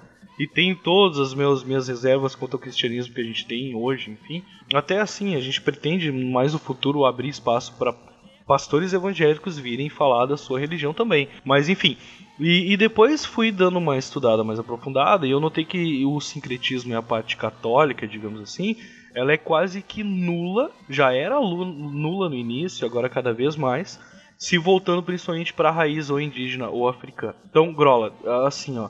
Hoje a gente pode dizer que a Umbanda ela é cristã, Hum, não. num geral. Assim, ah, como eu falei, cada casa é uma casa, certo? Algumas casas ainda adotam a simbologia cristã, certo? Então você vai ter lá no lugar de algum você vai ter um São Jorge, você vai ter um Jesus no lugar de Oxalá e tal. Ah, ah, os símbolos estão ali, mas se você pegar pelo nome é, das- da- do- enfim, dos orixás, você vai perceber que eles chamam pelo nome africano. Eu acho que talvez tenha uma, uma questão também que até bem pouco tempo atrás era muito difícil você achar, por exemplo, imagens de orixás. Você achava mais os santos católicos. Hoje já é mais comum. Então, por exemplo, eu tenho ido numa casa que trabalha com os dois tipos de imagem. Eu tenho amigos que só gostam do, das imagens de orixás, que só gostam dos símbolos de orixás. É, eu tenho amigos também que só usam os símbolos cristãos. Eu, por exemplo, não tenho problema com nenhum dos dois. Eu boto um Ogum e um São Jorge um lado do outro, não tô nem aí. Inclusive, eu queria muito fazer um altar de Gévora com vários deuses de várias mitologias assim. O que é difícil é arrumar estátua, né? Você tem que fazer impressora 3D e tal, personalizado. Uh, agora, existem elementos cristãos existem. Na né? maioria das casas ainda se reza um Pai Nosso, às vezes se reza uma Ave Maria, mas os pontos continuam sendo os pontos específicos de Umbanda que não é. Eu acho que, que, que, não atrapalha em nada, cara. Nesse caso, então, importa mais o arquétipo daquela imagem do que sim. o significado religioso da imagem. É sim, sim. É um aspecto simbólico. O que importa é o aspecto simbólico. Por exemplo, assim, ó, uma, uma das coisas que eu lembro que, que sempre era dito na igreja mesmo era, por exemplo, assim, ó, que cristão nada mais é de que alguém que acredita em Cristo. Qual seria a, a posição de Cristo, de Deus, de, de uma entidade superior dentro da Umbanda? É, eu tenho uma ressalva muito grande dentro da estrutura cristã em você falar que Cristo é Deus. Estou filho de Deus. Ah, mas no, no versículo blá blá blá, não sei o que, dane-se. Pra mim, Deus é Deus e Cristo é Cristo. Cristo, certo? Então são coisas independentes. Quando você olha isso dentro da Umbanda, você tem Cristo como Oxalá e Deus como Olorum, o Deus Criador. Certo? São figuras diferentes, assim como em vários outros mitos. Eu sempre achei desde moleque muito estranho olhar para esse viés de Cristo como, como, como criatura e criador ao mesmo tempo. Ou ele é Deus ou ele é o filho de Deus, as duas coisas não dá, certo? Então, quando você olha por esse viés, sim, você tem lá Oxalá e você tem Olorum, ou se for Bantu, não é Olorum, é Zambi. É, é a mesma figura, mas muda o nome. E Oxalá, Jesus, Olorum, Zambi, como o desse Deus criador, esse Deus mítico. Mas as duas figuras estão ali dentro do culto. Beleza. Ou uma outra pergunta para ti, Grola, e depois eu vou fazer algumas pro Almir. Porque, cara, uma coisa que eu achei maravilhosa é que a gente tem duas opiniões totalmente diferentes dentro da do mesmo culto. Isso, cara, isso vem muito a calhar porque eu vou fazer aqui. Mas, Grola, uh, levando a, a Umbanda como magia, puxando ela pro viés de ocultismo e hermetismo, a gente consegue, a gente pode considerar um bando uma magia prática. Então, aí que tá. Eu, eu, eu vou por outro lado, eu considero qualquer religião como magia prática. Não um bando especificamente, não qualquer uma. Só os ritos é que são diferentes. Para mim, qualquer religião é magia prática. É, faz, faz todo sentido. E Almir, deixa eu te perguntar, cara, uh, em relação a, a, essa mesma pergunta que eu fiz pro, pro, pro Groll em relação ao cristianismo. Na tua opinião, qual que é o papel tanto de Cristo quanto do cristianismo em geral, essa, essa semente judaico-cristã dentro da Umbanda para ti? Então, a, a, a, religião de Umbanda, ela é essa mistura, né? Vem de Alabanda, Umbandano, né? Que pode ser tanto visto com algumas traduções como Deus Conosco, ou a união das bandas, né? Assim, a, a importância é, é, a figura, é o monomito, né? A figuração. É como o Grola já disse, Deus é o Lorum, o Lodumaré, é Jesus, Orixalá, no caso de, de Oxalá, é, ele é subdividido em, em duas entidades diferentes, né? É, mas é, é, a parte, como que eu posso dizer? É a parte da, da, da, criação, né? A parte de mostrar que tem um criador. Porque assim, enquanto para o católico, Deus, ele é a luz. Para os orixás, o Lodumaré é a lâmpada. Cada orixá é um feixe de luz que sai dessa lâmpada. Os orixás eles são criados, mostrados, eles são vistos não como ninguém perfeito, eles são muito humanos até. E esses orixás eles irradiam, na, principalmente na Umbanda, eles estão ali para ser de certa forma o apoio para as falanges onde estão esses guias que trabalham na Umbanda. Uhum. E deixa eu perguntar para vocês dois em ordem, uh, já agora partindo realmente para essa parte mais de entender um pouco mais o conceito da Umbanda, uh, o, o, guia, o guia ele é um espírito, né, uma entidade que, que já foi um ser humano, é isso, né? E que hoje ele tá com base na experiência dele tentando ajudar as pessoas que estão ainda encarnadas no caminho delas, é isso, né? Pode-se dizer que é, vai e vai de entidade para entidade. Cada entidade, assim como a humana, cada entidade tem a sua própria história. Se você pegar, por exemplo, uma entidade que ela tem origem no encantado de Jurema, ela pode nunca ter encarnado. É difícil pra caralho, mas pode. E até aqui tem a questão da Jurema que se uma pessoa morrer perto de uma árvore ou de um de uma árvore de Jurema, ela pode se tornar um encantado. Então, tem também outros espíritos que já são mais elementais, né? Que já estavam aí, nunca encarnaram e nunca vão encarnar, porque são é, fadas, silfos, duendes, só que com outros nomes e com outras personalizações dentro da própria, dentro da própria religião, né? Cara, das entidades que eu já cambonei até hoje, porque assim, quando você vai simplesmente não conhecer o terreiro que você vai consultar, você acaba não se aprofundando muito.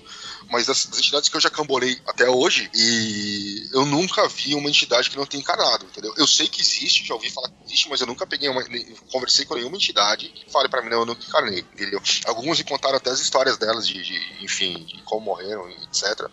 Nunca peguei nenhum, nunca cambonei, assim, é, é, nenhuma entidade que tivesse, não tivesse encarnado. E, e quanto às minhas entidades, eu nunca nem, nem, nem, entrei nesse assunto, eu nunca me preocupei em saber a história delas. Então, essa parte da, da, das entidades serem pessoas encarnadas, sim, realmente é. Por isso funcionam as falanges, entendeu? O que, que são as falanges? As falanges são agrupamentos de certos tipos de entidades. Existe as falanges de caboclo, de baianos, que se você for na Bahia e pedir para falar com uma entidade baiana, você não vai achar, que vão botar você para falar com vivo lá, porque lá deve ter outro nome, entendeu? É... Mas sim, a maioria como o Grola mesmo disse, eu até hoje não vi alguém que fale assim, entidade que fale, não, eu nunca encarnei. Quanto à parte de morrer perto de uma árvore de Jurema, a primeira vez que eu ouço isso foi da sua boca. Eu nunca vi isso de se a pessoa se torna encantado por estar próximo a uma árvore. Mas sim, eles têm, têm um histórico de vida. Necessariamente, né? Ele está ali para três funções. A entidade está ali para três funções: para ajudar o consulente, por assim dizer, para ele se ajudar e para ele ajudar o médium. Porque médiums, hoje em dia, você não acha médium inconsciente. Você acha médium consciente e semiconsciente. Então, o que a entidade está falando, de certa forma, primeiramente é para o médium. Entendeu? a, a entidade, ela também trabalha, ela também ajuda o médium. Assim como no espiritismo, o que está sendo ditado para ser psicografado serve para o médium que está escrevendo, lá também, enquanto um consulente está falando alguma coisa, normalmente, não que você esteja passando aquele problema, mas você pode levar aquilo para a vida. E sim, já, a, da, das entidades que eu já combonei, sim, eu estão ali, têm suas histórias, né? Mas é, é, muito interessante, sabe? Você acompanhar esse processo deles dizendo o que houve para eles estarem na situação de precisar, de certa forma, se reerguerem para conquistar direitos de, de reencarnar até. Tá, deixa eu perguntar para vocês, mas só fazendo um adendo, uh, o que que seria o cambonei, tá? Isso falando para para mim, que sou leigo, e pro nosso ouvinte, que também é leigo. O que que seria o, o que que é o cambonar, ou o cambonei, a entidade que é o cambonei? Cam eu tava querendo perguntar isso esse tempo todo também. Cam cam ou cambono, é, depende. É, normalmente quando você entra no terreiro, você, ah, você passou lá por toda a fase de estar dentro da assistência e aí você decidiu que você quer desenvolver. E aí você, enfim, vai vestir branco. É, você vai passar por todo um treinamento e tudo mais. Você vai, aí, enfim, tem casa que você vai desenvolver por, por meditação, outras você tem, as mais tradicionais tem a gira, você gira para desligar a consciência e incorporar ela, e isso normalmente leva um tempo. Só que você, como está é um médium em treinamento e você está dentro do terreiro, você tem que ter alguma função. E normalmente a sua função é a função do Cambone. O Cambone é uma pessoa que vai ficar do lado do médium incorporado para ajudar ele, para dar assistência para tudo que, que a entidade precisar. Seja um copo d'água, seja pegar uma vela, seja buscar uma, uma pólvora ou uma arafa para limpar um ponto riscado, ou pegar um cigarro emprestado de alguém porque aquela entidade acabou, ou enfim, anotar. Hoje tem muito, muito terreiro que trabalha com anotação, né? Uh, então, enquanto você estiver falando, o Cambono vai anotando, depois a entidade responde, ele vai anotando. Então você é o cara que vai dar suporte para a entidade. Entendi. Assim, ó, vocês falaram num ponto bem interessante aqui, que é outra coisa que também gera bastante desentendimento com, com outras linhas, eu já vi muito espírita comentar que acha que a Umbanda é um pouco desenvolvida por causa do uso do marafo, né? Que é, que é o uso da, da fumaça, do, do cigarro, do cachimbo, enfim, da bebida também, né? Eu quero que vocês me expliquem em ordem também uh, o uso e o porquê do uso dessa parte do marafo, do, da fumaça, da cachaça. Primeiro, primeiro ponto que eu vou falar para você, Diego, é o seguinte: é, essas historinhas que você falou, principalmente em relação ao espiritismo, eu já ouvi muito. Eu, antes eu, eu frequentei bastante casa espírita. Eu já vi situações naquelas palestras espíritas que o cara subiu no púlpito para falar e parecia que ele tava no AA. Porque a primeira coisa que ele fala é assim: é, eu já fui da Umbanda. Como se fosse uma puta de um negócio pejorativo pra cacete. Entendeu? Agora, aí depois que eu estava no terreiro, que eu, que eu estava começando o desenvolvimento, um belo num dia estou eu camorando uma entidade, e quem que tá sentado lá na assistência? Um dos cabeças do centro espírita que estava lá. Quer dizer, o cara não conseguia resolver as picas dentro do centro dele, e aí ele no terreiro de Umbanda. Certo? Então, assim, Hoje isso acontece em muitos centros espíritas. Em alguns outros, alguns dirigentes de centros espíritas têm consciência que eles conseguem ir até um certo nível. Que quando o negócio está muito lá embaixo, não dá certo. Então hoje, pelo menos em São Paulo, você, a gente já sabe de algumas situações onde centros espíritas estão abrindo terreiros de umbandas paralelo. Então você fala, olha, aqui tem um centro espírita, mas ali no fim da rua tem um terreiro de umbanda. Só que a hora que você vai descobrir, o terreiro de umbanda é do centro espírita. Então, quando o bicho pega no centro espírita que não vai resolver, eles mandam um cara pra umbanda. Tem uma, tem uma brincadeira que é feita, que eu já vi acho que o Keller. Eu vi o Keller fazer esses dias. E o Marcelo também, né? O maluquinho vai lá na. Vai lá, faz seu pentagrama, faz as suas invocações, fica, com perdão da palavra, cagado, porque fez besteira. Aí quando ele não tem mais o que fazer, ele corre no amigo da Umbanda pra resolver. Então tu vai lá, brinca com o que tu quiser, mas na hora de resolver o, o, o problema é o amigo da Umbanda, né? É, mas assim, é, em relação ao espiritismo e Umbanda, é, é, o caso é um pouco diferente, porque assim, a, as religiões são bem distantes. As funções são bem distantes. É, em algumas situações, principalmente envolvendo, abre aspas, os encostos, são muito pesadas para um centro espírita, para o kardecista descarregar aquilo. Então é melhor você levar isso para uma banda, numa gira de esquerda, onde o Exu vai pegar, vai arrancar aquela encosta ali no tapa e acabou, o ponto final acabou. Entendeu? A questão do marafa, por exemplo, e da fumaça, tem um aspecto tanto é, físico quanto simbólico entendeu? Você usa a, a charuto ou cigarro como você usaria um, um turibo dentro de uma igreja para fazer defumação, tá? Então, a, a, aquela fumaça ali, ela vai queimar os miasmas, ela vai, vai tentar descarregar o que está com, o consolente ali dentro, em cima daquela fumaça, certo? O marafo, ele já tem uma função tanto é, para aquele arquétipo, quem vai usar muito marafo? Exu, Pombagira Marafo que eu falo em linhas gerais, tá? Porque, por exemplo, Bagira normalmente não bebe pinga, bebe champanhe. É, o marafo, só pra explicar pra quem tá ouvindo, é, é o uso da, da bebida alcoólica, né? É, é, que normalmente tipo, quando a gente fala marafo é pinga. É, mas eu tô, aqui eu tô falando em linhas gerais, tá? Porque aí você vai ter, sei lá, normalmente você tem o marinheiro toma cerveja, o, o Exu toma pinga, às vezes toma conhaque, às vezes toma uísque, depende da casa, depende do lugar. Então varia bastante, entendeu? Uma das coisas que, que inclusive, quem, fa, quem falava bastante disso era, era o Alfonso, que era o pai de santo do terreiro da Ar, que é uma pessoa que eu acho bastante importante aí é, dentro da Umbanda aqui em São Paulo, por ser um cara extremamente acessível e, puta, gente finíssima.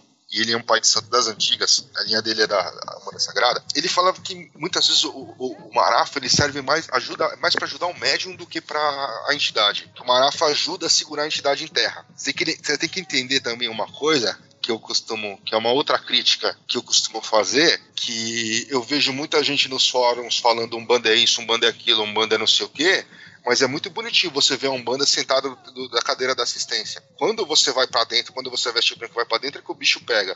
É porque o cara, quando vai na assistência, ele chega, ele fica duas horinhas ali, ele vê o rito inicial, ele pega a senhazinha dele, ele senta, passa a quantidade, pega e vai embora. O médium, muitas vezes, ele passa 5, 6 horas numa gira. É porque ele chega antes, ele vai, vai se concentrar. Aí você tem uma hora no trabalho de abertura, depois são duas, três horas no trabalho de assistência, tanto para quem está incorporado quanto para quem está camborando. Depois tem mais 30, 40 minutos para o trabalho de encerramento e só depois o cara vai sair daí levantar para poder ir para casa. Então ele falava que muitas vezes o marafo ele serve muito mais para ajudar aquele médium a segurar a entidade em terra do que para qualquer outra coisa. É lógico que também tem a função magística, certo? Tem a, às vezes a entidade vai limpar uma guia com, com pinga, entendeu? O Exu principalmente para descarregar, enfim, é, o uso que a entidade quer fazer daquele elemento dentro do, do, do, do, do trabalho. Mas o fato de beber exatamente muitas vezes serve mais ao, ao, ao médium do que a própria entidade. Agora, é lógico que isso vai de entidade para entidade, né? Tá, isso é uma regra geral? Ou isso não é uma coisa que assim, não, eu vou. Porque, é, né, eu, cara, eu fazendo papel de leigo contigo aqui. Diego, não existe Não existe regra geral não É, não existe, li... não existe regra geral, ok.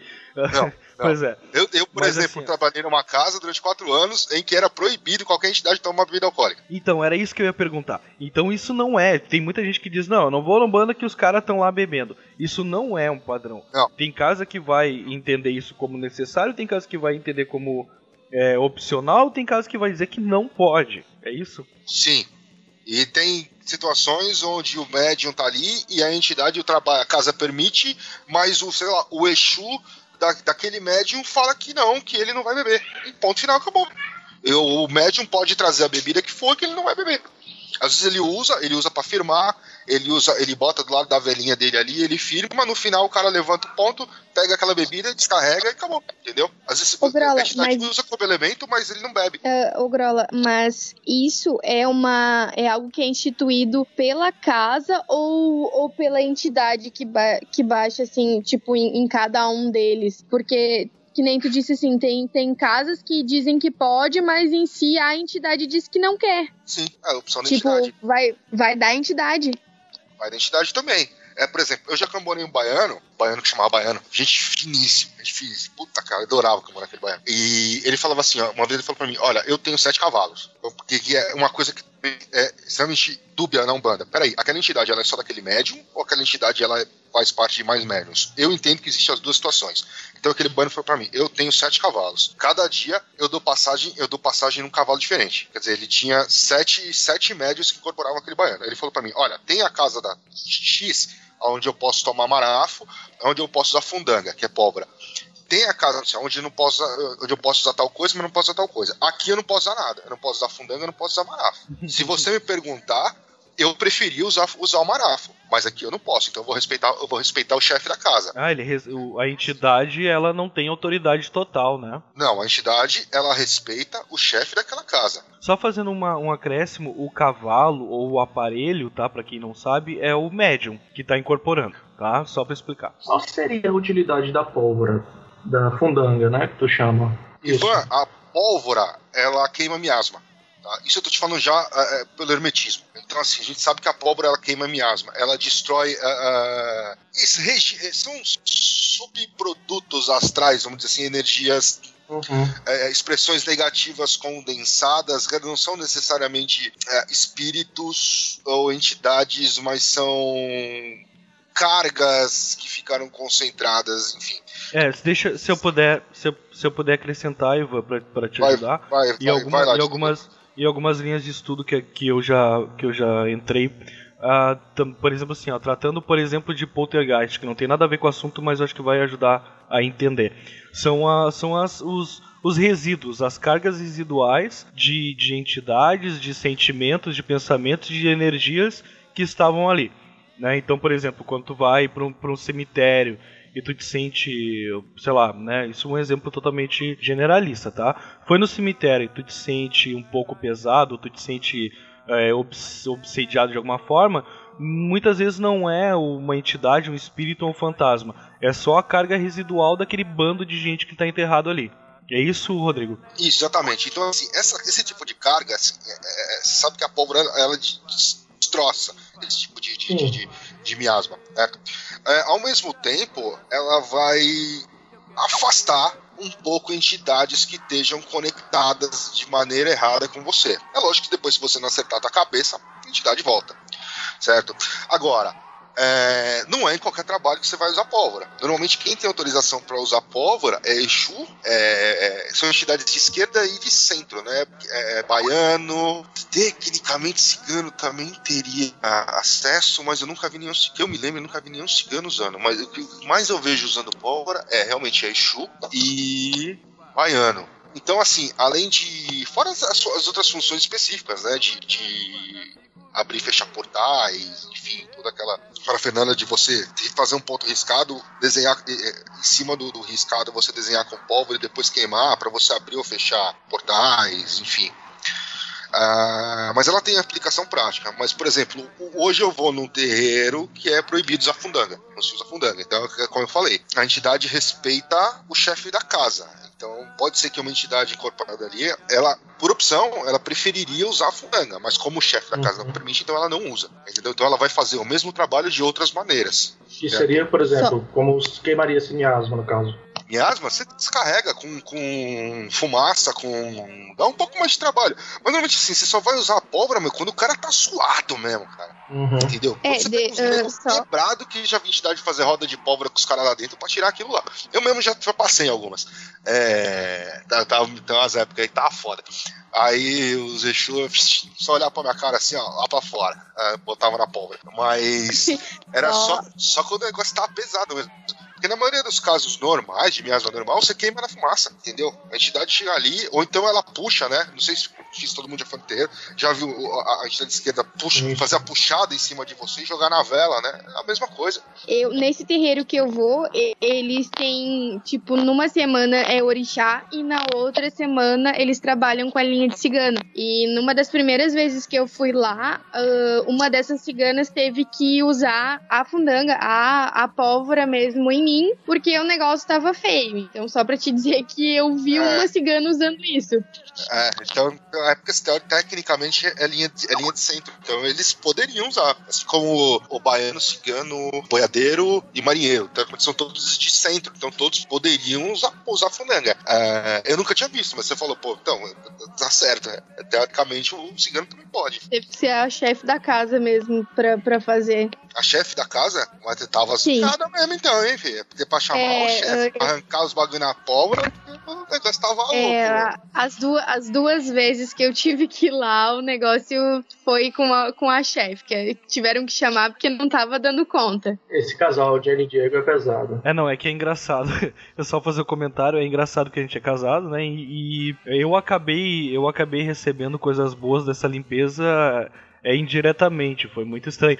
Eu vou dizer que foi o momento em que eu passei a, a querer entender ou querer ter um, um contato mais profundo com a Umbanda, porque a guria voltou totalmente renovada e as coisas aqui em casa passaram a funcionar de uma forma absurdamente melhor. Cara, foi, foi, foi justamente um dos motivos de eu acabar me interessando mais pelo Umbanda. Eu, poxa, isso aí funcionou, sabe? Ah, Almir, coloca teu ponto aí que eu vi que tu tava querendo falar. É, assim, que nem essa parte do, do, do, do fumo e da, da bebida, até mesmo do, da pólvora, né? Que nem é, alguns terreiros eles usam cigarros preparados, né? É, os próprios médiums preparam para entidade. O que, que é essa fumaça? Como ele falou, realmente é para miasmas e outra contém elementos. Por mais que seja um cigarro industrializado, ele contém elementos vegetais ali que podem ser usados, né? Para descarrego.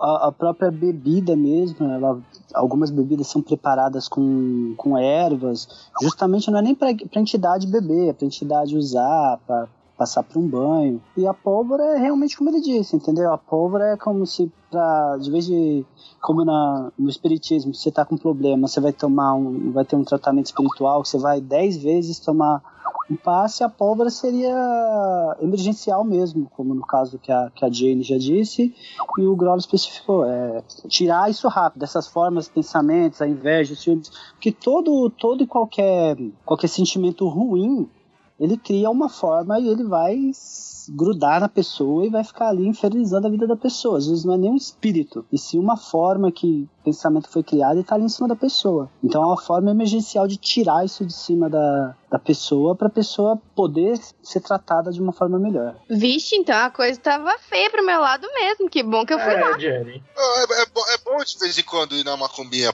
umas descarregadas, né? Pô, É bom nada, é ótimo. Tava, tava com o Keller. A gente levou um brother nosso que passou por uns problemas essa semana retrasada lá. E, e, pô, ele saiu até rindo da, da, da Dígia de Exu. A gente falou, caralho, mano, aí que foda. É bom, é bom, tá Ô, Grola, deixa, deixa, deixa eu fazer uma outra pergunta, não sei se o Almir já terminou, mas, mas tipo assim, ó, eu vejo que, que até mesmo com em- de algumas casas pra outras, existe essa coisa contra os Exus e Pombagiras, tipo assim, ó, por que que existe isso? Tipo assim, que algumas casas que querem trabalhar só mais com mais, ah, não sei se seria, tipo, mais branca, e daí não gostam de trabalhar de- com Exu. Usar a linha de direita só. Aproveitando a pergunta da Jenny, Eu queria que vocês respondessem o que ela perguntou e já colocassem junto o seguinte: uh, se possível, me façam uma diferenciação entre linha de esquerda e linha de direita e expliquem para nós, principalmente para os ouvintes que não estão dentro do meio, o que, que é o Exu, afinal de contas. Eu já, já tive a oportunidade de comentar isso em outros episódios de outros podcasts que eu participei, um deles até a Rafa estava junto, ah, que o Exu ele não é uma entidade maléfica, pelo contrário, é uma entidade neutra que trabalha em vibrações mais baixas, por assim dizer, para ajudar quem está em vibrações baixas, né, por assim dizer. Então eu vou pedir para justamente que vocês me diferenciem essas questões de linha de esquerda, linha de direita e já aproveitem o gancho para falar do Exu e depois para falar dos Ebós, por favor. Que até para deixar para deixar mais mais diferenciado, porque assim, ó, existe essa diferenciação, a gente que já estuda um pouco sabe, existem os orixás, existem os Exus, existem os Erês. Se a gente pudesse tirar um tempinho, se não fosse estender muito para vocês, fazer uma diferenciação básica para o pessoal entender dessas entidades da, da, e das funções dela dentro da, da Umbanda. Tá, cara, é coisa pra cacete, tá? Mas é, é tem que estar tá assim breve. Mas vamos lá. É tá? por isso que a gente vai precisar de uns 5 ou 6. É, você vai talvez ter que fazer outros podcasts depois separando por linha de ação, enfim. Mas enfim, tá, deixa eu só te explicar. Linha de direita, tá? Quem trabalha na direita? Herê, Preto Velho e Caboclo. Tá? Tecnicamente, a linha de direita é uma linha, é uma linha branca, é uma linha, não é uma linha de captura, não é uma linha de ação em cima de, de, de por exemplo, encosto, vamos dizer assim, de, de, entidades trevosas. A, a, função principal dela não é atuar em cima disso, é atuar mais em função de cura, em função de, de, de motivacional. É, é, vamos dizer que é um viés positivista, certo? essa entidade de trabalho.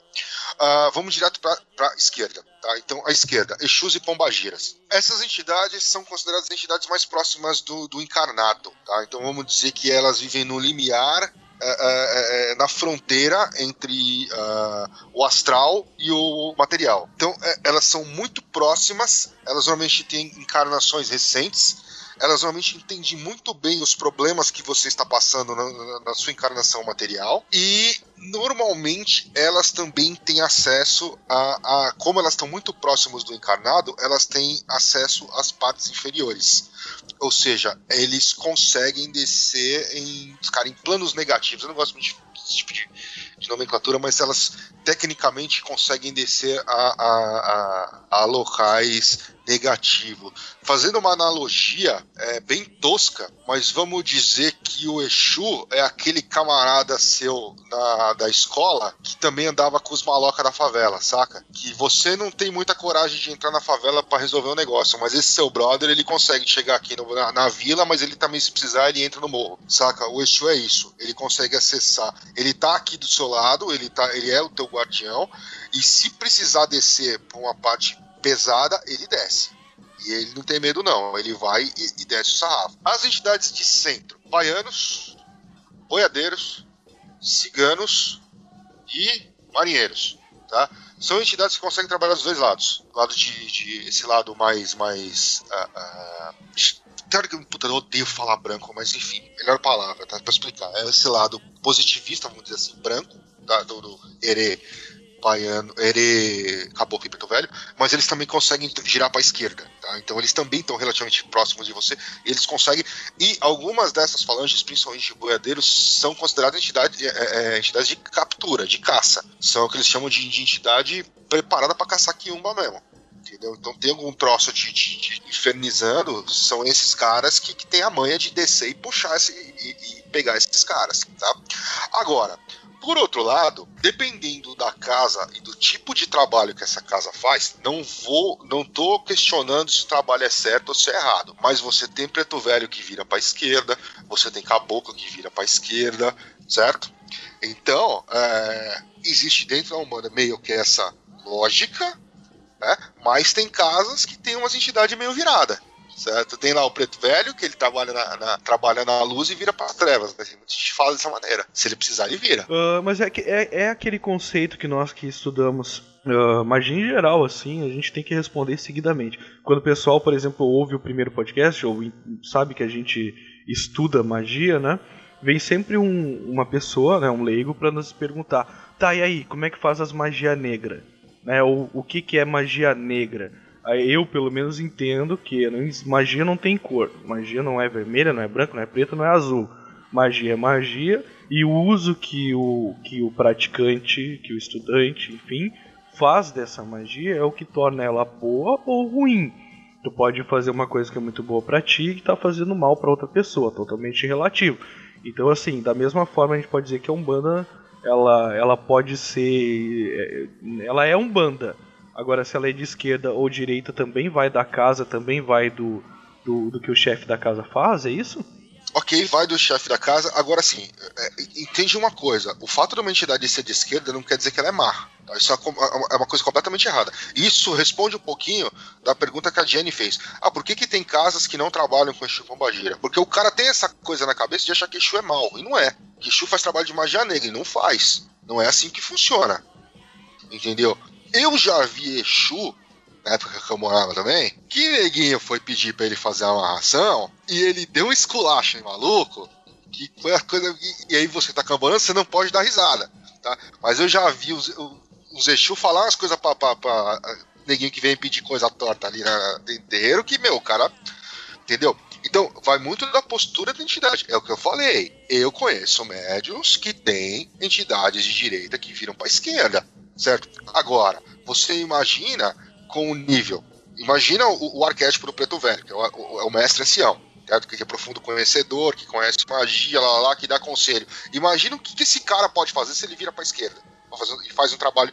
Aí eu falo, vira pra esquerda no, no sentido literal de virar pro lado de magia negra. Imagina o que esse cara pode fazer, certo? Então, você tem que entender que essa questão da entidade trabalhar assim ou assado vale, no geral, para todas elas. Certo? Todas elas, todas. Meu, você tem o conhecimento, você tem uma arma na mão, você pode usar pro bem, pode usar pro mal. Entendeu? Qualquer entidade Mas- pode fazer isso. A questão de não fazer é uma questão ética. E aí você tem, como a gente falou anteriormente, são duas, dois vieses diferentes. Pode ser que esta entidade, neste terreiro, não faça isso porque o, o chefe da casa não deixa. Porque na casa deles trabalha assim. Ou pode ser que essa entidade não faça isso porque, dentro da ética dela, isso não deve ser feito. Certo? Isso vale também para os. Exus e para as pombagiras. Eles não vão fazer um trabalho de magia negra porque, dentro da ética, eles, da ética evolutiva deles, isso não serve para nada. Entendeu? É... Dá só um, um- minutinho que eu vou perguntar pra minha esposa se eu posso dar um exemplo. Tá, Oi. deixa, eu- deixa eu falar com a, com a Patrícia aqui, tá? Então vou dar um caso recente. Uma amiga dela teve aqui, não vou citar nomes, e tava num arranca-rabo desgraçado com o namorado, com ex-namorado. E queria fazer uma amarração. E a Patrícia estava incorporada no Exu, e ela foi pedir pro Exu fazer uma amarração. Esse Exu deu uma comida de rabo nela, que ela saiu da minha casa até torta. Então, assim, no caso, o, o- a gente não pode esquecer que, que a entidade, na maioria das vezes, ela já foi humana, modo de humana não, mas encarnada, e que ela tem uma ética, né? É isso então que a gente tem que levar em consideração. Esse padrão, no caso, ele é decidido pelo médium que incorpora um Exu que vai dizer não, é assim que tu tem que trabalhar? Ou é a entidade que diz assim, eu não faço, eu não viro pra esquerda, eu vou fazer só o trabalho pro bem. Bem, esquerda e de esquerda não é ruim, né? Não vamos, vamos vamos tentar não tratar dessa forma. É, vamos chamar de baixa alta. O cara não vai fazer baixa magia. Isso, Aí eu ok. vou falar, eu vou te dar a minha real experiência pessoal. Assim, isso, cada médium vai te dar a experiência pessoal deles, eu vou te falar por mim. Existe um acordo entre você e a sua entidade. Nós vamos trabalhar assim. É assim que nós vamos, nós vamos seguir, certo? Beleza. Dentro do hermetismo, dentro de outras linhas magísticas, quem já tá há algum tempo nessa senda sabe fazer merda. Desculpa, mas é, se você tá algum tempo estudando magia, você sabe fazer merda. Não vem falar que não sabe, não. Você sabe fazer cagada, você sabe fazer ferrar com as coisas. A entidade é a mesma coisa. Na verdade, infe- infe- infelizmente, é o que mais se sabe fazer muitas vezes. Sim, sim. Você sabe que, se- enfim, não vou entrar fundo nisso, mas fazer merda é o que mais faz pra você fazer. A mesma a, a entidade. A entidade que se você que estuda hermetismo consegue fazer merda, imagina a entidade que consegue enxergar isso do outro lado. Então, assim, ela sabe que, olha, se eu mexer a peça aqui, vai dar bosta. Se eu mexer aqui, ok. Entendeu? Existe afinidade. É, existe uma afinidade entre o médium e as entidades que estão com ele. Tem hora que você tá puto, que você quer fazer merda, que vem o teu Exu do teu lado e fala, brother, olha só, pensa por, por aqui. Aí você fala, caralho, puta, é mesmo, né? Por que, eu vou fazer merda se o cara vai, vai, vai acabar se fudendo sozinho, entendeu? Eu, há pouco tempo atrás, me sentia até mal por causa disso. Porque eu tava numa situação que eu tava tão puto com uma coisa que tava acontecendo, que eu falei, meu, eu vou virar a porra de um vídeo de Marafo com, com o nome de um certo fulano aí. E aí, de repente, eu parei, puto, saindo do do lugar, e de repente você escuta e fala, meu, presta atenção, olha a vida que esse maluco leva. Assim, assim, assim, assim, assim. Você quer foder mais o cara pra quê? O cara já é um fudido. E daí você fala, puta caralho, é mesmo, né, velho? É foda. Então, existe isso, existe. E assim, por que, eu tô falando assim, principalmente em relação à esquerda? Porque a esquerda realmente é muito próxima de você. Então, a maioria das vezes, o tempo todo você tá ali, quando você escuta alguma coisa, você vai perceber que quem tá ali com você é a tua esquerda. É teu Exu, é a tua pombageira, ela que, eles que estão ali falando com você. É lógico que as outras entidades, eventualmente, também vão estar próximas e também, com o tempo, você conseguir identificar, você sabe, puta, quem tá falando comigo é meu caboclo, quem tá falando é o Ere. O- Ere, no meu caso, não, porque o Ere quase não fala. Mas você acaba percebendo as outras entidades, entendeu? É, é por uma situação que acontece, de repente você escuta um, um detalhe, um trejeito que é daquela entidade, entendeu? Quem é médio com o tempo acaba pegando essas situações, entendeu? Agora, uma coisa assim, dentro do trabalho de terreiro, a entidade respeita o chefe da casa. Então, se o chefe da casa fala, não vai se fazer esse tipo de trabalho aqui, a entidade não faz. Porque se a entidade fizer, o médium acaba expulso. né? E eu já vi acontecer também. Médium ser expulso de casa. Entendeu? Agora, deixa eu só complementar, complementar a, pergunta que a Jenny fez lá atrás, né? Por que que tem casa que não... Então, a, a questão do Exu ali assim, é puro preconceito, o cara não sabe lidar com o Exu, não sabe pra que que serve, não sabe, não, não entende o Exu, entendeu? E eu, minha opinião, sincera, se eu vou conhecer o cara não gira Exu, não tem gira de Exu, eu nem, eu nem perco tempo, eu nem vou, entendeu? Eu acho que assim, o cara tem que saber trabalhar com a esquerda, entendeu? Ele tem que saber como a esquerda funciona.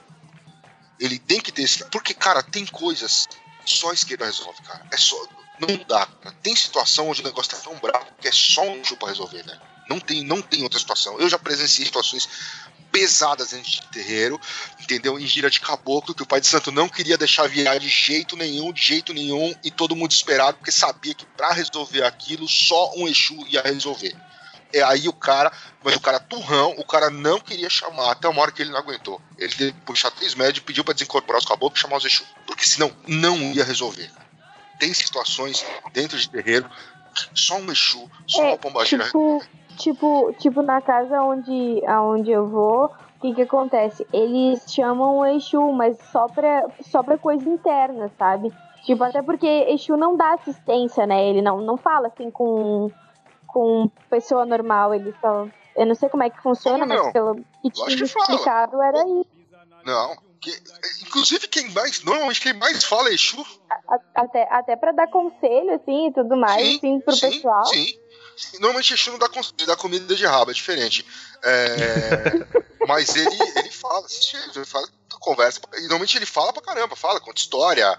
É, eles jogam as verdades na sua cara, entendeu? Diferente de outras linhas, Exu te dá comida de rabo, joga a verdade na tua cara. Xinga se precisar, tem terreiro que não permite que Exu fale palavrão. Agora, terreiro onde, onde ele pode usar a língua- o linguajar dele mesmo, ele te xinga se precisar Cara, então eu vou, posso dizer burro, tranquila. é? Chama de burro, fala, "Mas sabe por que, tá- sabe por que você estava fazendo isso? Porque você é burro. É, é desse, é assim que funciona com o Exu.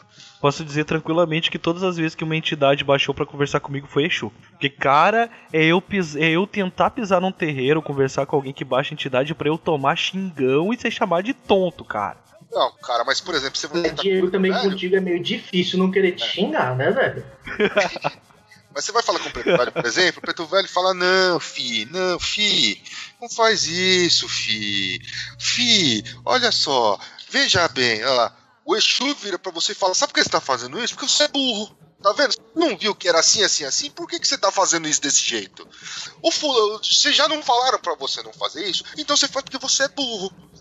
É assim que o Exu fala com você. O baiano às vezes zoa um pouquinho com a sua cara e fala, ei, caramba, né? Mas ele não pega pesado. Agora, normalmente Exu, ele pega pesado. Se ele precisar pegar pesado com você, ele vai pegar pesado. É, cara, eu posso dizer que esse podcast só continua funcionando porque eu tomei uma dessa, mas é, é outro assunto, cara. Ah, mas é bom tomar de vez em quando, velho. É, é bom sim, cara, tu acorda. Tapa na cara é bom pra acordar. E assim, Exu, Exu, particularmente eu gosto pra caramba de falar com a velho. Eu acho é do caralho, velho. E você quer uma entidade que te ensina os Paranauê a fazer as coisas, você vai falar com a Exu, velho. Te explica essa parte de, pô, por que que aquilo é assim.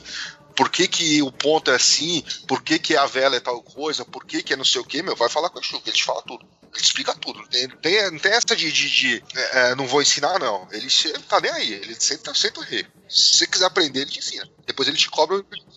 Almir, tua posição sobre isso? Ah, minha posição é, é bem parecida, mas eu tenho algumas ressalvas. É, tudo no mundo é dual. É, esquerda e direita, como foi dito, não significa preto e branco, tá? Porque o mundo não é preto e branco. Sim, temos as entidades que trabalham de forma boa, entre aspas. Primeiro que a Umbanda é amor e caridade. Ela é fé, amor e caridade. Então, assim, falar que se mata bicho, isso não tem, tá? É, alguns se vestem do nome Umbanda para matar bicho, fazer trabalho de amarração, fazer trabalho para prejudicar os outros. Isso não existe na Umbanda. Se, se, a, se, o terreiro é sério, é, acontece o que o Grola falou, entendeu? A pessoa vai chegar pedindo uma coisa dessa e a entidade, se pode ou não pode falar palavrão, ela vai usar os termos que ela puder para dizer para a pessoa que a pessoa está buscando errado. É, como o Deodébio mesmo já comentou algumas vezes por aí, é, o, o linguajar da entidade varia do, do arqueotipo dele e também tem relação com o conhecimento e linguajar do médium, entendeu? Alguns vícios de linguagem do médium também às vezes aparecem na entidade. Mas vamos ao que importa, que é o branco e o preto, por assim dizer. As entidades de direita, entre aspas, elas vão trabalhar em você, procurar melhorar em você, tanto o médium quanto a pessoa, o que você tem de bom sabe, suas qualidades, as coisas que você pode melhorar, o que você pode buscar. Enquanto as entidades de esquerda, entre aspas, elas vão atuar mais tentando te tirar ou eliminar da sua vida vícios, defeitos entre aspas, né? Defeitos entre aspas. Sim, as entidades elas trabalham de um ponto de vista de ajudar, sim, elas podem virar. Primeiro que assim, o, o lance do Exu, por exemplo. Na Umbanda é meio confuso e até em outras religiões porque existem dois tipos de Exu. Existe o Exu Orixá e o Exu Guia. O que seria o guia? O guia ele é o que vem, incorpora, é o que fala, né? Brinca, gesticula. Sim, eles trabalham com uma energia mais densa. Eles estão realmente mais próximos à Terra. Eles estão mais ligados a gente. Só que não significa porque é um Exu que ele tem que fazer um trabalho de descarrego, um trabalho de para afastar alguma coisa, que ele também não possa fazer uma cura. Assim como um preto velho também, se ele trabalha benzendo crianças, ele trabalha dando conselho, não significa também se ele não precisar ele mandar uma entidade ruim embora da casa, ele não vai fazer. Sim, hoje em dia, por exemplo, já já já alguns casos em que há umas definições, por exemplo, enquanto o baiano atua de meio para a direita, existe uma linha chamada cangaceiro, que seria o polo negativo, que é a entidade que trabalha de meio para a esquerda.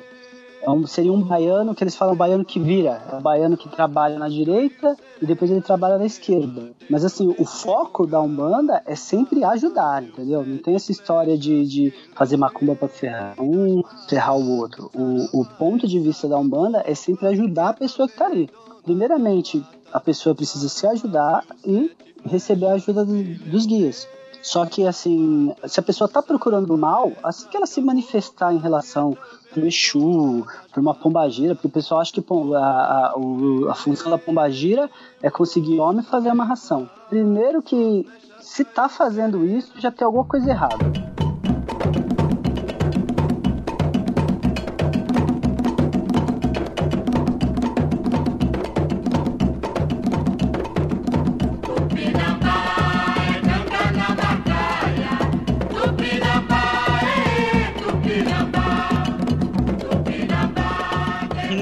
Gente, o que, que vocês podem me dizer em relação a Kimbanda? Ela tá dentro da Umbanda, ela está parte da Umbanda, né? Ela, ela, ela tá, tá sendo, tá sendo popularizada junto com a Umbanda hoje para a maioria das pessoas, mas ela está ali, ela não está, ela é boa, ela é ruim, enfim, isso eu quero saber. Mesmo sabendo que esse conceito de bom e ruim é extremamente delimitado. Alto, e baixo, alto e baixo. É, né, alto então, assim, ela é alta, ela é baixa mesmo. E, e por último, eu quero que vocês possam falar para mim sobre uma dúvida que sempre vem pessoas perguntar, e eu raramente consigo responder porque não é o meu meio, sobre o corte. Onde ele é usado, ele é usado, ele é aceito, ele funciona ou não funciona? Eu quero que vocês falam desse, falem desses últimos dois temas que eu sei que são até meio polêmicos, é a Kimbanda e o corte. Então, cara, eu vou te falar o seguinte. Uh, eu não tenho muito o que te falar sobre Kimba, porque Kimba é o seguinte, cara. Até onde eu, onde eu, eu fui, é, Kimba é um nome genérico para um monte de coisa também. Então é uma coisa difícil de explicar, precisaria de alguém que fosse especialista nesse assunto para te definir e te separar. Então é difícil e eu não, não, nunca me aprofundei nisso. Tá? Tem, tem uh, uh, muita gente que associa a Kimbanda a um, a um, um como se fosse uma Umbanda virada pro, pro, pro, lado negro, vamos dizer assim, da força. É, mas não é só isso, tá? Então tem um monte de, de, de coisas diferentes que significam Então não dá muito pra, pra, pra entrar nesse assunto. Quanto ao corte, cara, o corte, eu tô falando do corte sério, tá?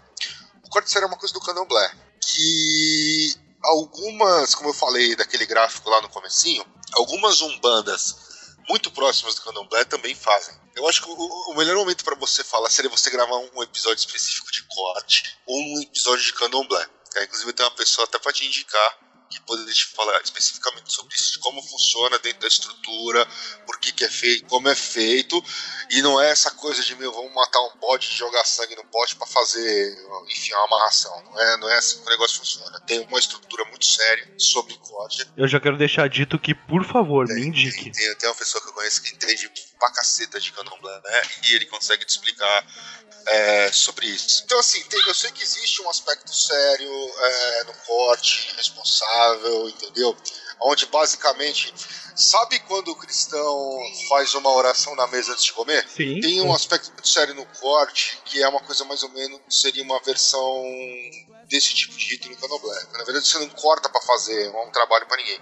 O corte, você tem todo um trabalho de abençoar o animal lá, lá e faz o corte, aquela, aquela carne é o alimento da comunidade.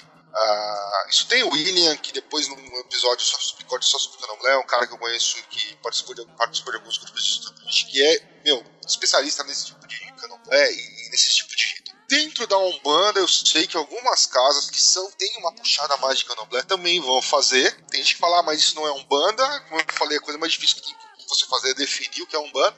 Então, assim, eu particularmente nunca participei de nenhuma casa que tivesse isso tivesse corte. Mas eu sei que tem casas que possuem, tá? Não tenho nada a favor nem contra, cara. É, é rito religioso, cada um tem o seu. Se você tem algo contra, simplesmente não participe daquela casa, parta para uma outra. Não tenho opinião. É, é, eu sei que dentro do, rito de Candomblé, é, é, essa coisa do alimento da comunidade é muito importante dentro do rito. Almir.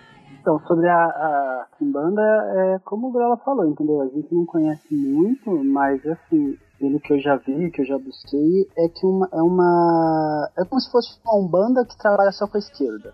E onde pudesse e, essas situações de desejar o mal, querer o mal do outro, é, onde teria matança de animais, né? Eu não posso dizer muito também. Uhum. Mas em relação ao corte, ao derramamento de sangue, é como o Gola disse, no candomblé isso é muito necessário. Porque no candomblé, quando você vai trabalhar a abertura de uma casa ou qualquer coisa, você trabalha assim, numa seguinte sequência: primeiro Exu, depois Ogum, depois Oxóssi. Todos os três, de certa forma, estão ligados ao que vai acontecer no corte. Agora, na Umbanda, na Umbanda, eu realmente nunca vi casas que eu já cheguei a visitar, que eu ouvi menção a isso, eu deixei de visitar porque, como eu te disse, um banda é, um, é uma coisa mais voltada, na minha visão, claro, é uma coisa mais voltada para amor, a fé e a caridade. É você buscar se elevar, entendeu? Você buscar, tá buscando o melhor para você. Derramamento de sangue, por mais que seja de um animal que normalmente vai se comer depois, eu, eu não vejo como uma coisa boa. Antes de qualquer coisa, eu quero agradecer profundamente os meus colegas de podcast. Quero agradecer o Grola que está aí quase meia-noite com a gente. Isso num domingo à noite. Então, cara, tem um valor muito grande, a gente só tem a agradecer. Almir, porra, Almir, cara, te agradecer muito por estar aqui com a gente. É um dos. Eu, eu te coloco ali como um dos maiores apoiadores do projeto enquanto ouvinte, cara. Eu te agradeço muito por estar aqui. Mesmo com o susto que você deu quando a gente começou. Exatamente, mas. E nunca vai ser esquecido. Mas. Eu Eu tive que partir em sua defesa, Almi, e dizer que você era uma pessoa normal. Ele é normal, gente. sou, sou normal. Cara, a gente ficou com muito medo, velho. A gente ficou com muito medo. Mas, cara, isso é uma piada interna que vai continuar interna. Depois a gente conversa sobre isso. E agradecer os ouvintes também que estão conosco até agora. Esse podcast que vai ter mais de uma hora e meia. Cara, discussão maravilhosa. Eu aprendi muito e eu tenho certeza que vocês que estão ouvindo. É tão estranho falar assim, né, com o ouvinte, mas enfim, vou me acostumar. Vocês que estão ouvindo vão aprender bastante também, isso é o mais importante. Grola, faça teu jabá, fala aí teus projetos atuais e, né, te, te usa o teu espaço aí. Cara, é... para quem adquiriu aí o livro do Marcelo, o livro recente aí pelo financiamento coletivo, deve estar em breve aí recebendo uma cacetada de posters é, de- é, foram feitos pela, pela Rod, né, por mim. É, o Marcelo fez aquele, aquele pôster que casa com o livro, né, que são aquele, aquele monte de imagens de enfim, de santos, de deuses e tudo mais. Ele montou aqueles outros, outros, todos os outros posters são meus. E o projeto, o livro do projeto Salmos, que eu coordenei esse projeto já há uns dois anos, é, dentro de um grupo de estudos onde a gente traduziu um- uma sessão de um grimório medieval que só falava sobre salmos, enfim, lá no próprio tem mais detalhes. Ah, eu não sei quando, enfim, quando esse episódio vai pro ar, mas hoje é dia. A gente tá gravando dia 6 ou 7, né? E hoje, Dia 7? É, então hoje foi. Ontem, basicamente, teve o anúncio das mudanças atuais na Rod Studio. Né? A a Rod começou comigo ah, em 2012, era só uma marca pessoal para desenvolvimento de projetos.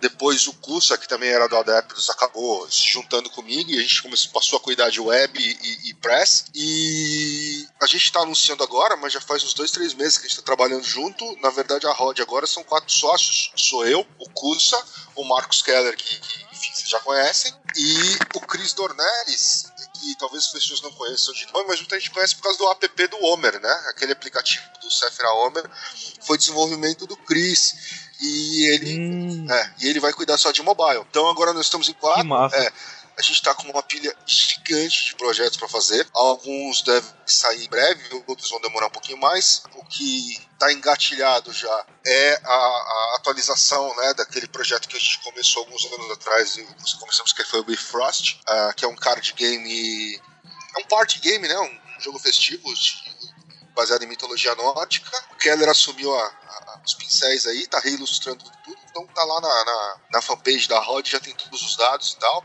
Ah, eu tenho feito algumas coisas de envolvendo 360 graus e o Google Cardboard. Ah, então tem lá, não sei se vocês viram, mas tá no site da Rod também tem um ritual menor do pentagrama em 360 graus, tem os lamens em 360.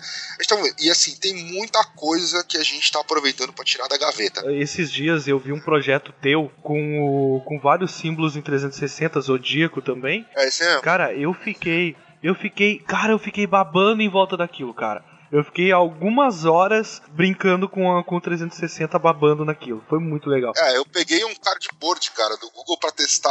A gente colocou aquele no site que permite que você enxergue a imagem no cardboard, né? Você bota o óculos na cara e fica, tipo, virando, assim. É, é doideira total, é muito legal aquela parada. Qual que é o site, Grola, pra, pro pessoal ver Cara, isso? procura por Rod Studio no Facebook, porque a gente ainda não atualizou os portfólios no site da Rod Studio, que é rodstudio.com.br. Ah, beleza. Mas. é, ou então, quem, pra quem é do TDC e tal, lá no TDC, nas postagens, tem sempre o linkzinho. A gente compartilhou tudo pelo, pela fanpage da Rod. Então a gente é mais rápido pra gente atualizar portfólio ah, pela fanpage, né? Então a gente tá colocando imagens do. já imagens novas do Bifrost, que o cara já tem desenhado. Aqueles trabalhos que eu fiz também ah, de poesia concreta com as laser médicas também estão lá. Estão indo aos pouquinhos, a gente tá, tá subindo tudo de novo. A gente anunciou ontem, né? Tem o comunicado lá, inclusive as, as imagens do Bifrost que ela desenhou baseado nas nossas caras, né? Então Randall é, o- é o Chris, o, o Odin é o Kusa, o Loki é o Keller e o Thor sou eu. Então ele fez os desenhos base- muito legal as artes. baseados em fotos nossas. E assim, tem mais coisas pra rolando em- ainda por baixo dos panos, mas que devem ser mostradas aí até o fim do ano. A gente tem, a gente tem agora um, um outro grupo de estudos também, que é um grupo menor e que tá produzindo material, porque assim, a gente é, uma coisa que os quatro têm em mente assim, em relação à magia é que magia é criação, cara. Então você tem que usar a nossa linha criativa para produzir coisas. Então a gente, a gente costuma juntar esse tipo de galera e tem um outro grupo de estudos que tá bem legal e que tá fazendo um projetinho em relação a tarô.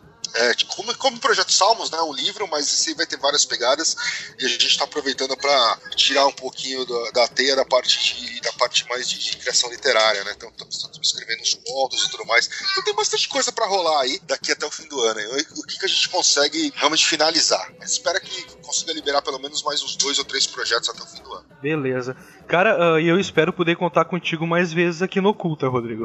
Tá? Ah, quando rolar, meu, estamos aí. Fala com o Gusta sobre o Handel, que ele vai te ajudar na gravação. Beleza, com certeza. Ele me deu várias dicas em relação a a parte de player e postagem e tal.